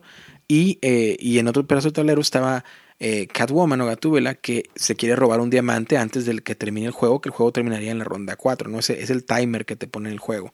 Y básicamente en esa misión, bueno, pues habría que rescatar a tres rehenes que los malos tenían de un lado del tablero y aparte pues derrotar a, Gatúbela. Entonces lo que yo tuve que hacer bueno, fue dividir, ok, eh, eh, Gordon y, y, Batgirl, ellos se quedan aquí para rescatar a los, a los rehenes y, y, sí, y Robin y Batman se fueron a, atacar a Gatúbela. Al final no pudimos porque Gatúbela tiene una, habilidad muy difícil en la cual ella puede básicamente bloquear todos los ataques y llegamos al final de la ronda 4 y pues no pude ganar, pero tuvo definitivamente, vuelvo a repetir lo mismo, esa, esa, esa experiencia de estar jugando el episodio que yo hace poco los volví a ver todos otra vez, eh, porque es una serie que me encanta y que crecí con esa serie y gracias a esa serie y a las películas de Tim Burton, pues soy el fan que soy de, de Batman, ¿no? Pero es un juego que está muy bien, fuera del tema, aparte de mecánicamente eh, muy bien. Eh, es como debiera ser un juego de Batman, ¿no? Un juego entretenido, que se disfrute, que tenga que tires dados a montones, porque los ataques en la mecánica de combate, pues básicamente es tirar dados, cuando te defiendes tiras dados, para todo estás tirando dados, pero está bien. Aparte, cada personaje tiene cartas de habilidad que puede jugar en cada batalla para hacer diferentes cosas. Eh, Batman y Robin y, Batgirl, ellos tienen pues el cinturón, ¿no? Entonces pueden de repente tirar un Batarang o, tirar un, un grapple hook, ¿no? La pistola para poder dispararte y lanzarte hacia, hacia, otra, hacia otra casilla. Entonces está muy temático, está muy bien. Una cosa que le dolía mucho el de las tortugas ninja, por ejemplo, que yo en inglés lo catalogué como mi juego del año del año pasado, del 2020, era que el, reglamento estaba asquerosamente malo. O sea, de, verdad, o sea, yo tuve que hablar con el, el, diseñador muchísimas veces con Pete, que nos llegamos a ser amigos, de hecho, porque era demasiado de que, oye, y esto, y el otro, y el otro, y el otro, y el otro. Y incluso él me dijo, es que era el primer juego de él, o sea, realmente fue algo muy chistoso que antes de la campaña anterior de las Tortugas Ninja habían sacado otra, creo, creo que se llamaba Shadows of the Past, eh, que habían sacado esa, esa campaña de Tortugas Ninja que era completamente competitivo y él, Pete, uno, eh, es, él es australiano, creó en aquel entonces un grupo del juego y creó una opción en, en pues era un fan made, ¿no? Para jugarlo cooperativo IDW le ofreció, no siendo diseñador, le ofreció hacer una nueva campaña de las tortugas ninja, modo cooperativo, no tenía experiencia, el reglamento quedó asqueroso. Ahora aquí en el de Batman el reglamento está muy bien, muy bien pulido y, ese, y es básicamente lo mismo que puedes implementar con el de la tortuga ninja porque todo es igual a excepción de los símbolos. Por ejemplo, en el de Batman es una bota para que te muevas, en el de las tortugas ninja es una patineta. Es lo único que cambia, o sea, vaya, pero las reglas las puedes hacer exactamente igual. En fin, eh, eh, habría mucho que hablar del juego porque hay muchas cajas, como digo, ya el juego ya también le di alrededor de unas 10 partidas, está muy bien, se juega muy bien a cooperativo, se juega muy bien a solitario, competitivo está bien, pero creo que el juego se está hecho para cooperativo. Y, y básicamente así es, los turnos se van determinando de acuerdo al mazo de cartas que barajaste en cada ronda y te va a decir de quién es el turno, es el turno de los malos, bueno, pues ellos hacen cierta acción, tienes una, una hoja de guía de cómo se comportan ellos. Es el turno de Gatúbela, bueno, Gatúbela hace lo suyo, bueno, ahora es el turno de Batman, bueno, ahora que vamos con Batman, empieza a hacer tus acciones, luego el turno de otro malo, luego el turno de Batgirl, y así te vas, ¿no? O sea, está randomizado eh, la secuencia de turnos y está muy divertido, muy bien. Y pues ese es mi número 2, Batman, la serie animada Shadow of the Bat. Estoy seguro que va a salir en retail. No sé, obviamente los exclusivos de Kickstarter van a ser difíciles de conseguir, sobre todo que IDW Games ya no existe. Entonces, pues bueno, es un juego que me, obviamente yo lo que pongas en Kickstarter de Batman lo voy a vaquear aunque sea malo. Eh, de hecho, tengo aquí un juego, lo he mencionado anteriormente, lo que considero un juego que le doy un menos 5, no solamente un 0 un menos 5, que es el Batman Flux, pero lo guardo pues porque es Batman, ¿verdad? Entonces, eh, pues ahí está, ¿no? Ese, ese es mi número 2. Tiene, lo tengo que decir, tiene un, un bias muy fuerte que es Batman. Pero, eh, pero creo que el juego está muy bien. Y creo que si no le hubiera puesto número 2, definitivamente hubiera estado en, en, en, el top. Porque creo que es un juego que vale la pena. Eh, no sé cómo les, cómo les suene, si les suena interesante, si, si les dan ganas de probarlo. O si realmente, pues, Batman para ustedes, pues no. Pues ya respondiste a mi primera pregunta, que era si iba a llegar a retail. Porque a mí la verdad sí me interesó. O sea, no soy muy clavado de Batman, te soy muy honesto. Sí. Pero el eh, cómo lo cuentas y el sistema sí me llama mucho la atención. Un amigo tiene el de las tortugas ninja, estamos esperando probarlo pronto porque venía incompleto, entonces mandó pedir eh, el reemplazo de los, de los faltantes y se los mandaron, pero no han llegado. Entonces, en cuanto llegue, ya sé que mejor leer el manual de Batman. Sí. Y no sufrir al de las tortugas ninjas, pero sí me llama mucho la atención, ¿eh? la verdad. Porque yo crecí viendo esa serie de, las, de Batman y me encantaba. Me encantaba la atmósfera, me encantaba eh, eh, el look and feel de, la serie, eh, cómo redibujaron a los personajes, ¿no? Porque en aquel entonces vimos un Batman que se veía muy diferente, un guasón que se veía muy diferente. Vimos nacer a Harley Quinn que era súper atractiva. Y pues sí, o sea, le habla como mucho a, mi infancia, pero a través de un juego de mesa, entonces sí, sí me llama la atención. Ok, perfecto, Narciso. Yo también soy muy fan de Batman, eh, al parecer. Eh, no tengo tantas, no soy tan fanático como, como tú, Derek, no soy tan fanático, pero sí me gusta mucho el tema. Entonces, sí me llama mucho la atención el tema, el tema de Batman, que lo trajeron al juego de mesa. Yo tuve la oportunidad de probar eh, el juego de, de Batman, eh, pero es como un juego de, de, de, tablero igual, pero no se me va el nombre, es una miniaturas chiquitas. No es el mismo que... ¿Será, era, también de, era también de Under Siege, Gotham City Under Siege, probablemente de IDW. Sí, ¿no? Que tenía los edificios en 3 tenía los edificios en 3D y te ibas moviendo alrededor de la ciudad. ¿Era ese? Ese sí. Que tirabas dados y vas cumpliendo eh, tareas con los dados, ¿no? Sí. Sí. Ese mero. Sí. Entonces, sí me llama la atención, sobre todo sí, sí me quedó muy buena sensación eh, con el juego y sí me da muchísimo la atención probarlo este. Eh, ya que me dices que los combates que todo se elige por dados, bueno, pues siempre es la variante que, que nos gusta a, a, muchos y, a, y a muchos otros no, pero es un juego que me llama muchísimo la atención. No he tenido la, bueno, la oportunidad de probar las tortugas ninjas, pero pues bueno, vamos a esperar que salga en retail para, para tener una copia también de juego de no, no, no, tengo tantos, ¿verdad? No tengo tantos. Tengo el Funkoverse por ahí, también tengo, también tengo el Flux, pero eh, vamos a probar. De, hecho, el juego que te digo lo probé en la casa de, de un copa que también es súper fan. este, entonces, pues sí, vamos a esperar que, lo tenga la copia en retail para, para probarlo. Miren, y antes de avanzar al número uno, les voy a cambiar la jugada porque a fin de cuentas estamos en noche de juegos, ¿no? Yo les había dicho, queridos amigos que nos están escuchando y amigas, les había dicho a Narciso y a Oliver, ¿saben qué? Vamos a tener una mención honorífica y una sorpresa del año antes de que avancemos al número uno. Que ya vamos para allá, ya le voy a pasar el token a Oliver. Pero como eso se está alargando, y yo sé que para ustedes también ya están ansiosos por saber el número uno, voy a cambiar la jugada, voy a cambiar la estrategia, no el turno, no el orden de turno, pero en lugar de que me mencionen su mención honorífica o su sorpresa del año, quiero que me mencionen el juego que menos les gustó, su decepción del año. No me lo tienen que reseñar, simplemente me tienen que decir su decepción del año. Y vamos a empezar hacia mi lado izquierdo. Me está, me unas, unas miradas medias catastróficas, ¿no? Hacia mi lado izquierdo, contigo, Oliver, para que me digas cuál fue ¿Realmente cuál fue tu decepción del año que dijiste, mmm, me esperaba más? Híjole, amigo, es que sí está complicado, aunque tengo muy presente que en algún momento del año jugué algo que dije, mm, no, eso como que no me encantó, pero no me puedo acordar qué juego fue.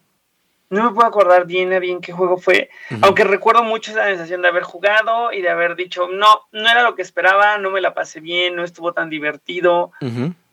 Pero no me puedo acordar qué juego fue exactamente. ¿eh? Bueno. ¿Qué te parece si, si, le pasamos el token a Nash y que él nos responda? Y a ver si me acuerdo ahorita, amigo, porque no me acuerdo qué juego fue. Necesito traes el tuyo, no, porque si no yo traigo el mío. Yo sí, aquí lo traigo preparado. Yo, yo, sé, yo, yo sé que traes tela para mucho. Ahí te va mi decepción fue The River. Es un juego que yo odié.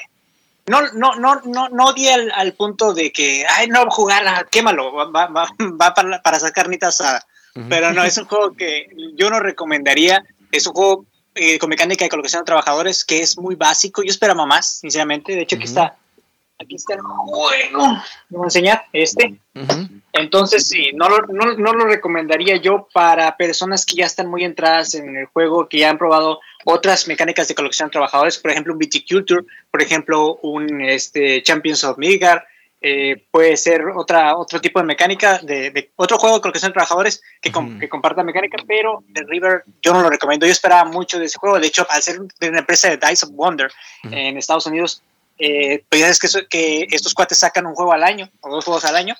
Eh, a mí sí me quedó a deber, entonces yo, esta fue una decepción. A muchos les gustó, claro, eh, pero pues si estás iniciando la onda de que si quieres conocer un, juego de colección de trabajadores, es sencillito, sin dar reglas, bueno. Pero si ya has, has probado anteriormente este, algunos un poquito, me atrevo a decir, yo ya, yo y mi esposa probamos Viticulture y lo jugamos también este de River 2 y nos quedamos así de que nos falta algo, como que se siente seco, se siente sin carne. Entonces, sí, este juego la verdad fue una decepción para mí. Fíjate, yo ya te lo voy a decir de ahorita y lo me, me explayé en un programa, así que no me voy a explayar aquí. Pero mi decepción, definitivamente, y ese sí, la verdad, quémalo. O sea, ni las miniaturas las uses porque está tan mal el juego. Eh, quémalo, tíralo. Eh, no, no, no, le hagas el mal a nadie y no lo vendas, ¿verdad? Este, yo creo que y estoy hablando de, de, y son amigos míos los diseñadores, es lo malo. Eh, Altar, Quest, Altar Quest, Altar Quest de, de eh, Blacklist Games. Malísimo, malísimo. Mal, a mí, y, y, no, o sea, bueno, va, vamos a lo mismo, ¿no? Los juegos además son muy subjetivos, ¿no? Porque, por ejemplo, Tom Basel, ¿no? Que es el, el creador de contenidos que todo el mundo conoce. A él se le hizo el favorito de, de, Blacklist Games, de los que han sacado a ellos de Brook City, de Street, de Street Masters. Este, pero Alter Quest, uff, malísimo, malísimo. Eh, y esa, esa fue mi decepción del año porque igual entré all in y, y, quería que me gustara. La verdad, quería. Yo quería que me gustara. Yo estaba esperando ese juego con tan. Acuérdate, Narciso, cuando grabamos el episodio. Estaba esperando sí, sí, sí, e, e, ese juego con tantas ansias y, y se acabó. Era una triste decepción amorosa. La pregunta Entonces, es: ¿lo vendiste?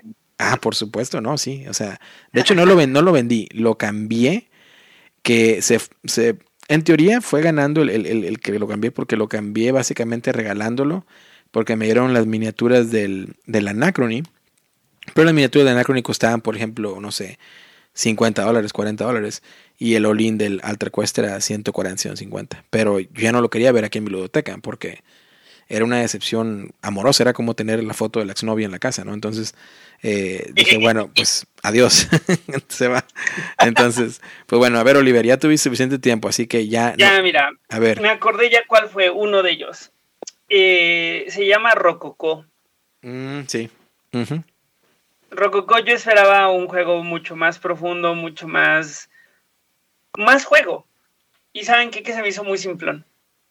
Sí. Yo creo que toda esa caja gigantesca pudo caber en una caja chiquita, así una caja normalita. Sí. Y la misma experiencia por una quinta parte de lo que te, de lo que te cobran, ¿no? Entonces ese juego me llevé una experiencia muy me de él, ¿no? Porque me lo habían venido como un gran juego y Eagle Griffon y no sé qué. Y, y, además la temática me gustaba, ¿no? La confección del, de los vestidos, de los trajes, en esa época específicamente. Y lo jugué y dije, eso es sumamente simplón. Creo que es una estafa que te lo vendan en una caja tan grande, tan sobrevendido, tan sobreproducido, porque bien pudieron haber, o sea, no hay equiparar, ¿no? O sea, no, no, de repente juegos que, bueno, está sobreproducido, pero al menos entiendo el por qué, ¿no? Entiendo por qué existe esa sobreprodu sobreproducción, porque la plataforma del juego te lo permite. Y aquí la plataforma del juego no te permitía, o sea, muy mal justificado, no me sentí nada a gusto y no, no me encantó para nada. Sería interesante algún día, no. algún día hacer un episodio de los juegos que menos nos gusten, ¿no? Los juegos que, que fueron decepciones. Sí. sí. Pero bueno. Sí, sí, me gustaría mucho ahí, pero eh, haré mi lista, porque la verdad tiendo como a ser muy positivo en ese sentido. Entonces los juegos que no me gustan como que se me borran, ¿no? Uh -huh. Pero si me invitan, avísenme claro, con tiempo claro. para hacer mi lista bien. Le hacemos la lista de las decepciones. Pero ahora, sin más preámbulo, te, ¿qué token te paso, Oliver, para el número uno? Híjole, amigos, espero que no se asusten. Porque para el número uno necesito algunos metales preciosos. Aquí los tengo. Necesito también sangre. Aquí la tengo. Necesito ah. también algunos otros elementos muy oscuros porque necesito hacer un altar. Esos no los tengo, pero mira, te paso los metales que aquí están. Ahí van las monedas de metal para que las uses. ¿Paso mi sangre? Ahí va pasando en eso la sangre. Y, y, Mejor no me pasen su sangre, amigos. La suya no. No sé, no sé dónde, no sé dónde la sacó Narciso, pero yo te, yo te paso los metales. este, y, y arránquese con, con, con, con alguna extrañez que vayas por ahí a realizar. Mire, les voy a contar. Primero les voy a decir de qué va, porque me gusta mucho cómo ha introducido los juegos Derek. En ese juego nosotros descubrimos a través de la Goetia, que es la clavícula del rey Salomón, descubrimos que existen los nombres de los nueve reyes del infierno. Los nueve demonios más poderosos los tenemos en la Goetia. Y el rey Salomón los hizo originalmente para, para protegernos de ellos. Pero ¿qué tal si los usamos para lo contrario? ¿Qué tal si los usamos para invocarlos y pactar con ellos? Aún riesgoso como suena, nuestro culto está dispuesto a tomar, eh, eh, hacer ese leap of faith y ver qué pasa, ¿no? Pero estamos compitiendo contra otros cultos que tienen una idea similar. Goetia, de Nine Kings, Nine Kings of Solomon, somos ese, ese grupo de cultistas que está en el mundo buscando información para poder llegar a, adorar a estos demonios, ¿no? Y a través de los diferentes tipos de adivinación que se llaman scriboards, a través de los scriboards, vamos a poder comunicarnos con los demonios.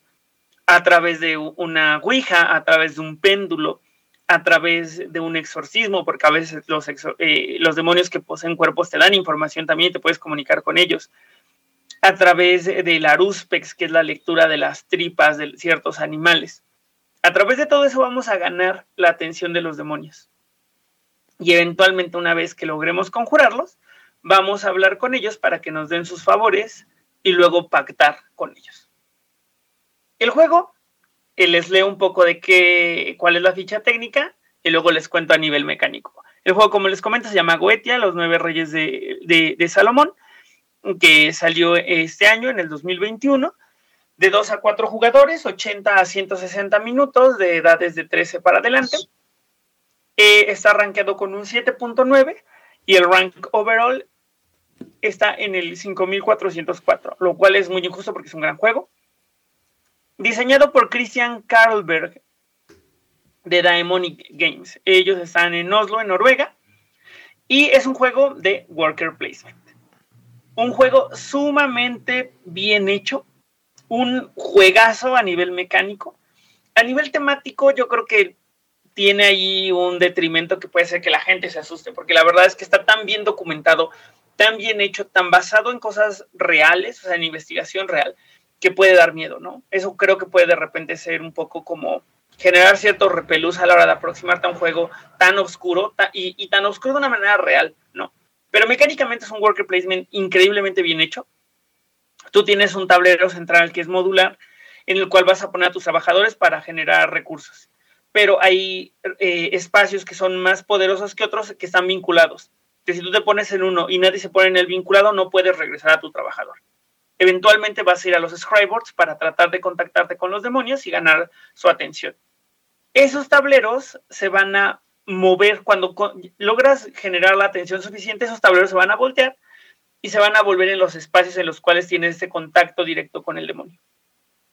Cuando eso pasa, el tablero del centro se recorre y se va a mover. Adicionalmente, alrededor del tablero central, que es el, que es modular, están las orillas del mundo, the edge of the world. Esas orillas del mundo es donde están los otros trabajadores que vas a conseguir. Es, mientras que en, los, en los módulos del centro ganas recursos, cuando te pones en los de las orillas, pagas todos los recursos en línea que estén visibles para poder conseguir a nuevos trabajadores. Cada vez que se retira un trabajador cuesta menos que otros jugadores paguen, por lo tanto hay un balance muy interesante entre ser el primero en tener más acciones o pagar menos para tener más acciones.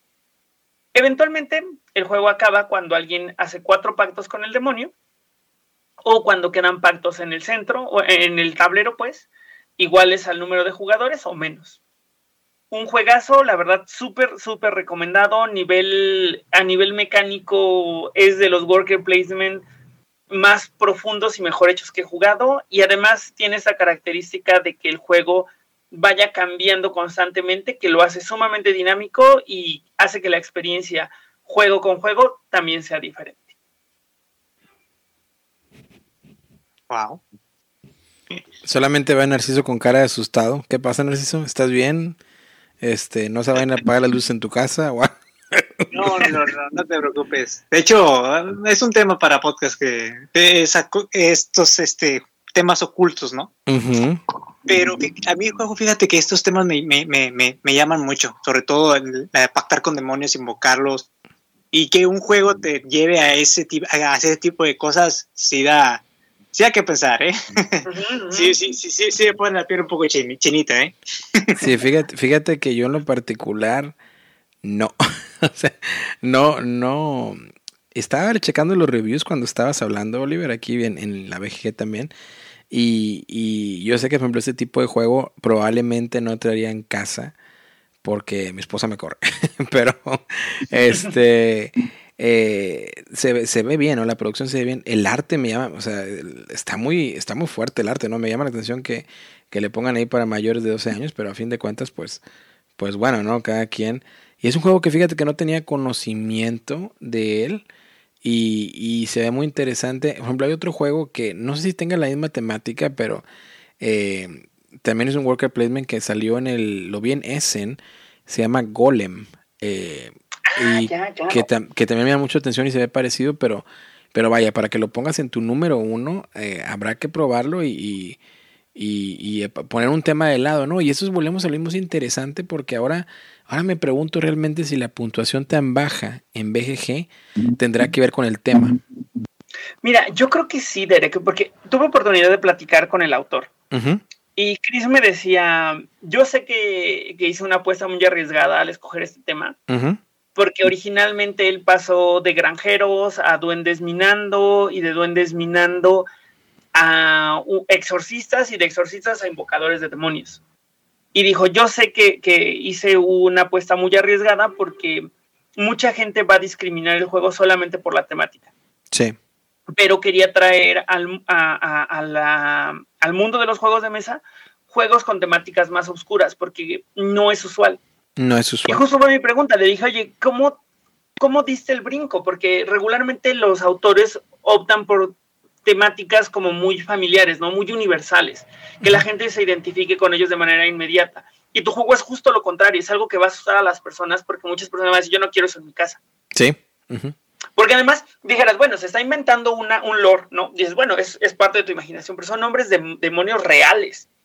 Y eso es delicado, ¿sabes? Entonces, eso, él me dijo, yo estoy completamente consciente de lo que hice y me contó que el juego está en, pláticas con una marca que no me pudo hacer disclosure, pero está en pláticas con una marca para resquinearlo mm. y venderlo con una temática mucho más amistosa. Ya, ya, pero no es cierto lo que dices tú, ese, eh, porque yo tengo conocidos, digo, me puse yo de ejemplo, ¿no? Pero tengo amigos también que, por ejemplo, no juegan ni siquiera juegos de HP Lovecraft, ¿no? O sea, eh, y no los meten en casa, ¿no? Y, por ejemplo, yo, a mí me encanta la temática de H.P. Lovecraft, o sea, tengo probablemente todo lo de Arkham Files, lo tengo.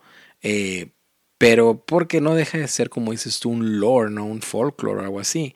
A diferencia de que ya algo, pues así, ¿no? Un poquito más más eh, real, digamos. Real, ¿no? Este, y mucho menos si hubiera una variante solitario, imagínate, no, no sé. Entonces, eh, pero oye, pero es interesante, ¿no? Lo que cuentas y, y, y, ver cómo, a fin de cuentas, pues esto es muy subjetivo, ¿no? Y, y, me llama mucho la atención, fíjate que, que sí me llama mucho la atención, porque para que lo pongas en tu número uno, estoy seguro que mecánicamente el juego está muy bien embonado y, funciona muy bien. O en tu caso, ¿tú, tú, ¿tú qué crees que te llamó más la atención, la temática o la mecánica?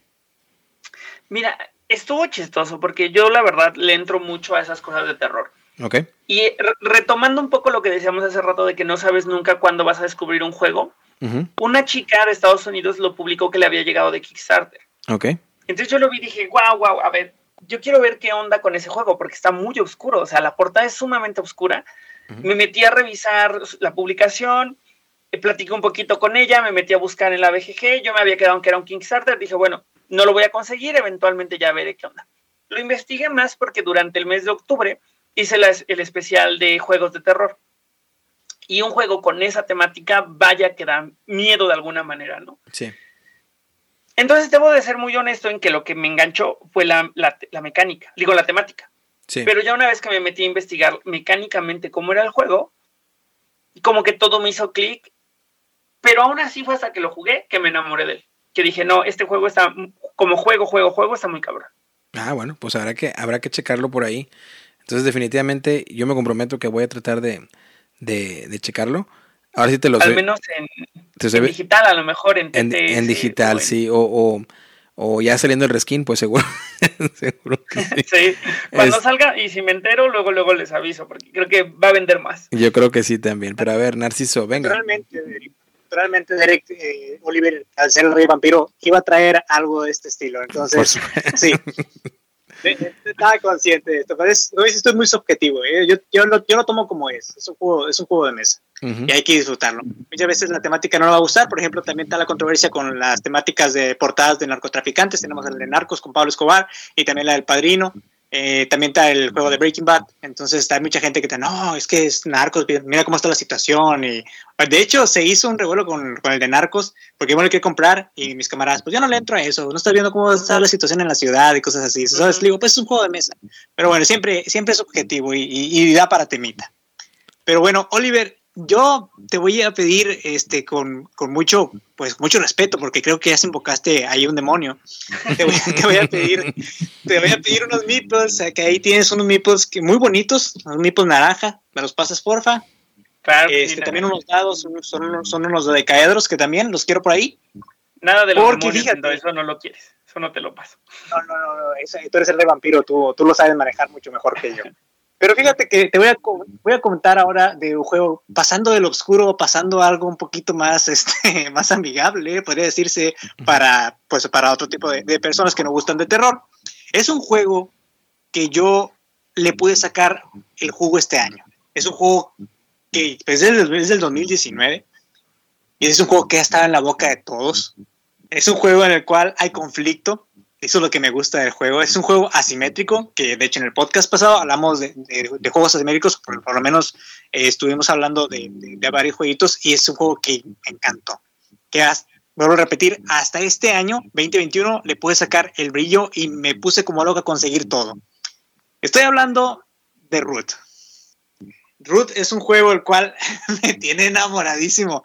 Es un juego el cual eh, comentabas hace rato del compañero Andrés, que se llama Andrés, el que hace las miniaturas, la, bueno, el trabajo en impresión 3D, que se está dando publicitar ahorita aquí en México.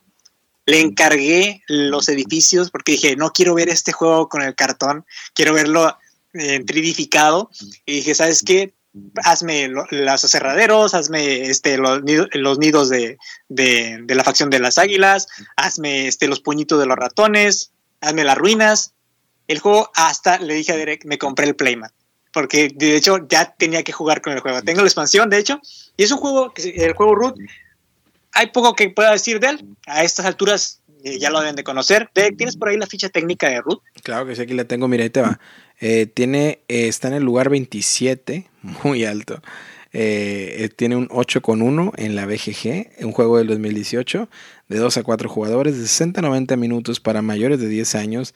3.7 eh, de 5. El diseñador es Cold World. El artista es Kyle Ferrin y está publicado por Leader Games, que cabe mencionar que es una de mis publicidades favoritas. ¿eh? Este, tiene muy, muy buenos jueguitos. Hay otro jueguito que me gusta mucho que es el Fort. El Fort, entonces, ah, este, entonces, pues bueno, ahí está la ficha técnica del root, muy, muy buen juego y, me da gusto verlo en, en el primer lugar del 2021. Sí, rapidito, este juego, pues a mí, a mí me encantó. A mí me encantó porque el juego es asimétrico. Ninguna facción en el juego se juega de, la misma manera. Compartirán conceptos básicos, pero no se juega de la misma manera. Es un juego el cual no sé cómo explicarlo. Eh, yo lo tenía aquí eh, desde hace bastante, no, tenía oportunidad de probarlo.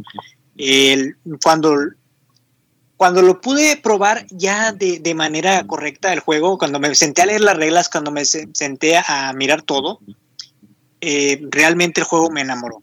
Eh, hubo ahí un, poquito de desliz con el tablero. El juego, el juego que yo tengo es la, primera, la primera versión, entonces el tablero como que se me pandió, entonces por eso tuve que comprar el tablero de, de neopreno, pero no me arrepiento. Es un juego que sin duda le voy a estar dando partidas. Y tanto fue lo que me gustó, tanto fue que lo jugamos. Empecé primero a enviciar a mi esposa, luego a enviciar a mis hermanos, luego a enviciar a amigos. Tanto fue lo que lo jugué que dije, bueno, ya pasa de que esté inglés, quiero conseguir la actualización al español. Entonces me compré los packs de actualización y es una manera más fácil de llevarlo a la mesa. Rapidito es un juego en el cual tenemos que hacer puntos de llegar de, del 0 al 30. Eh, cada facción se juega diferente, cada facción hace cosas diferentes para obtener puntos. En el juego crafteamos de alguna manera objetos que nos dan puntos de victoria y crafteamos cartas que tenemos pues habilidades en el juego. Eh, también podemos construir especies de edificios. Cada facción tiene sus edificios. Por ejemplo, los gatos, que son los industriales, pues tienen sus aserraderos, sus talleres, sus, sus este, campamentos de reclutamiento. Las aves tienen sus nidos. Este, la alianza, que son los que no se meten con nadie, tienen sus puntos este, pues, de paz.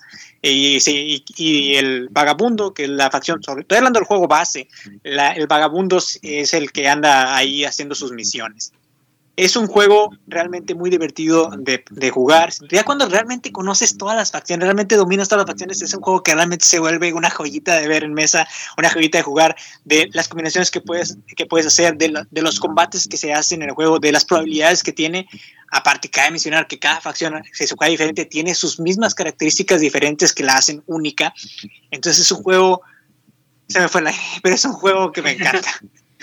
es un juego que recomiendo y es un juego que va a estar seguramente aquí en la biblioteca. No, no pienso comprarme a lo mejor eh, las expansiones que me faltan. No he jugado con, los mecánicos, este, con el marquesado mecánico, pero por lo menos el juego base lo tengo dominado. Así que pues, ¿qué opiniones tienen ustedes de Root, amigos míos? ¿Qué opiniones tienen ustedes de mi juego que para mí pues ha sido el mejor de este año? Híjole, pues yo creo que escogiste muy bien. Es un gran juego tiene algunos temas, o sea, creo que, y no es mecánico, eh, creo que mecánicamente está, o sea, es un juego muy sólido. El único tema que tiene es que si no tienes un grupo que lo esté jugando constantemente, regresar a explicar de cero va a consumir mucho tiempo, ¿no? Y, además que no todos estén al mismo nivel del juego también va a, repercutir en el desarrollo y en el, en el, fin del juego mismo, ¿no? De ahí en fuera es más un juego que está bien por donde lo veas, o sea, visualmente es súper bonito, mecánicamente está bien padre, el nivel de, profundidad que lograron desarrollar a través de la creación de tantas facciones asimétricas también me parece que está muy padre.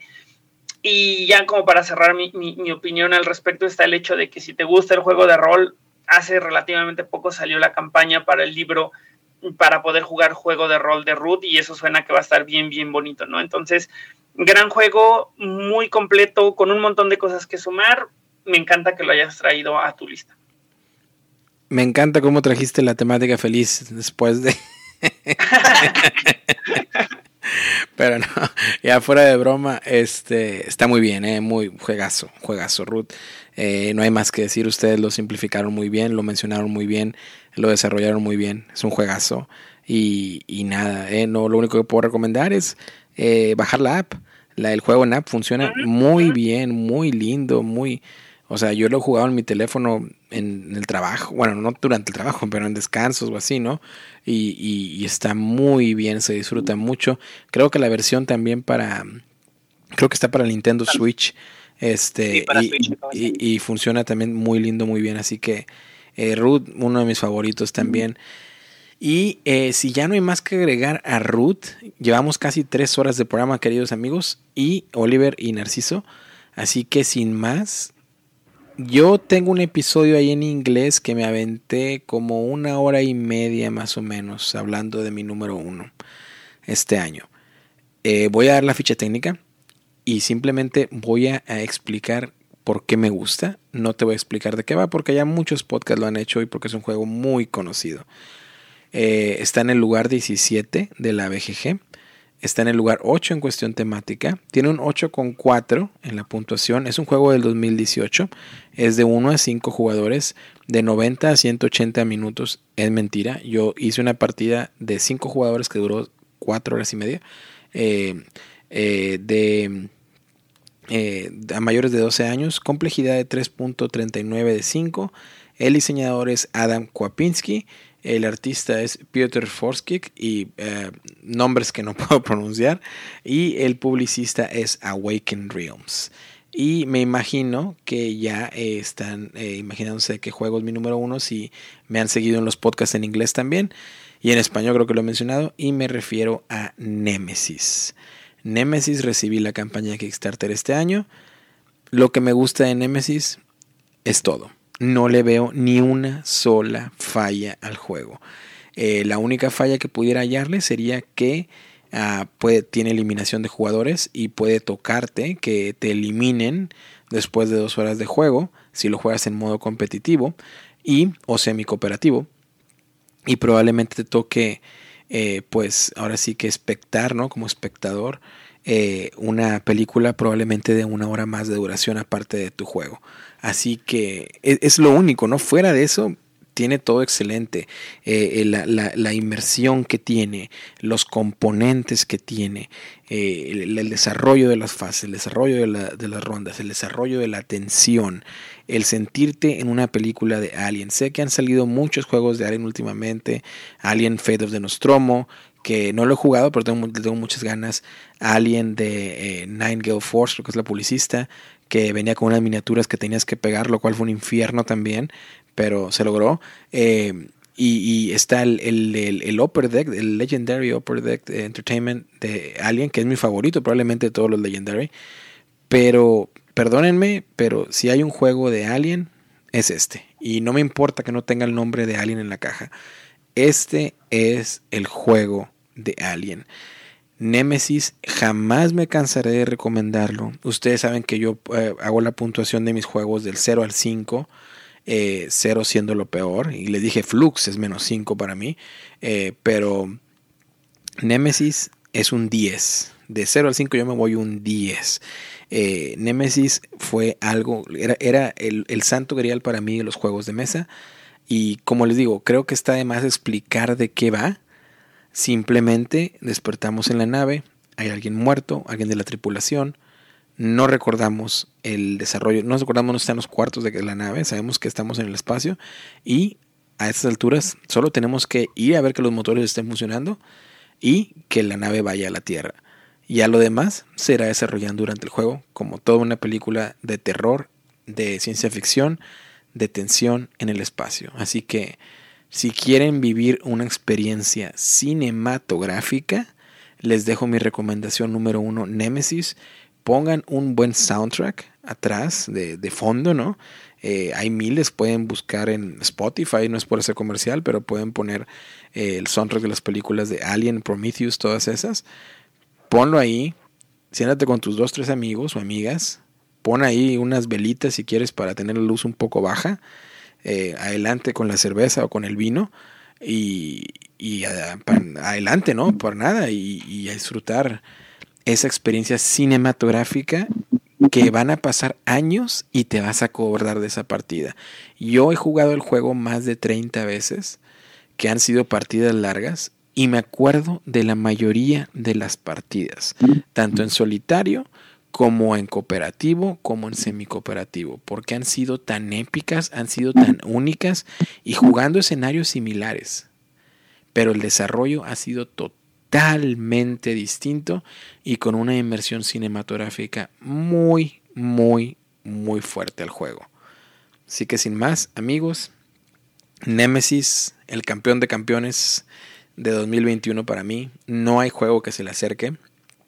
Hablamos de muchísimos juegos, eh, yo hablé de muchísimos juegos, pero Nemesis es otra cosa. Nemesis, lo malo también podría ser que a lo mejor, bueno, no, yo se lo enseñé a una persona que no es jugona, lo aprendió y lo disfrutó. Entonces no creo que sea una barrera, pero sí tiene un nivel de complejidad alto y, y pues nada, ahí está. También la otra barrera puede ser que puede ser caro al conseguirse también.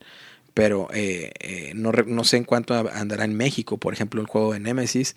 Me imagino yo que mínimo unos 2.500 pesos, no sé. Pero ya nos puedes decir tú, Oliver, que estás más en contacto con las tiendas. Pero ahí está.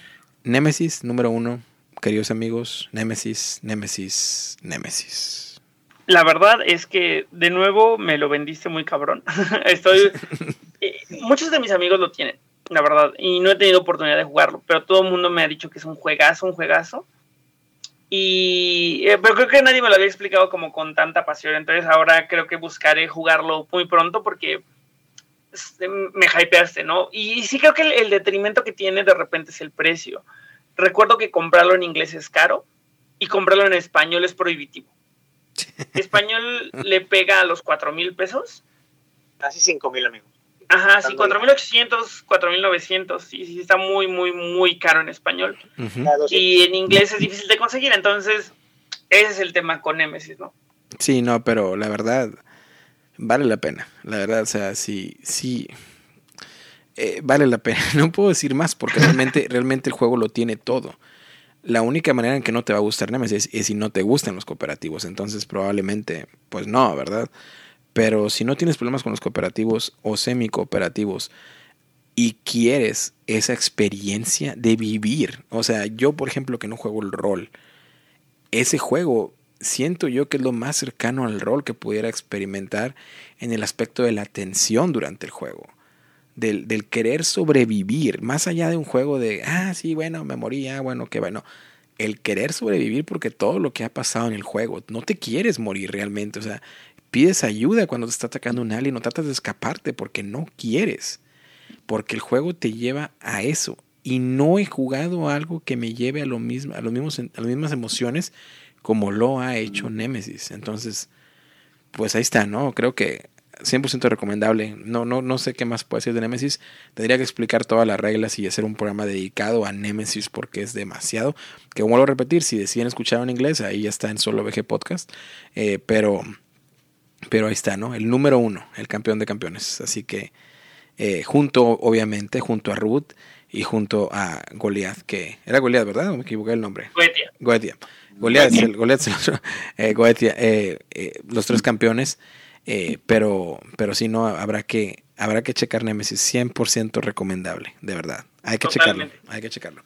Y pues nada, pues muchas gracias, no me queda más que agradecer, primero que nada a todos ustedes amigos que nos están escuchando del otro lado de la bocina, porque pues ya se pasaron tres horas con nosotros.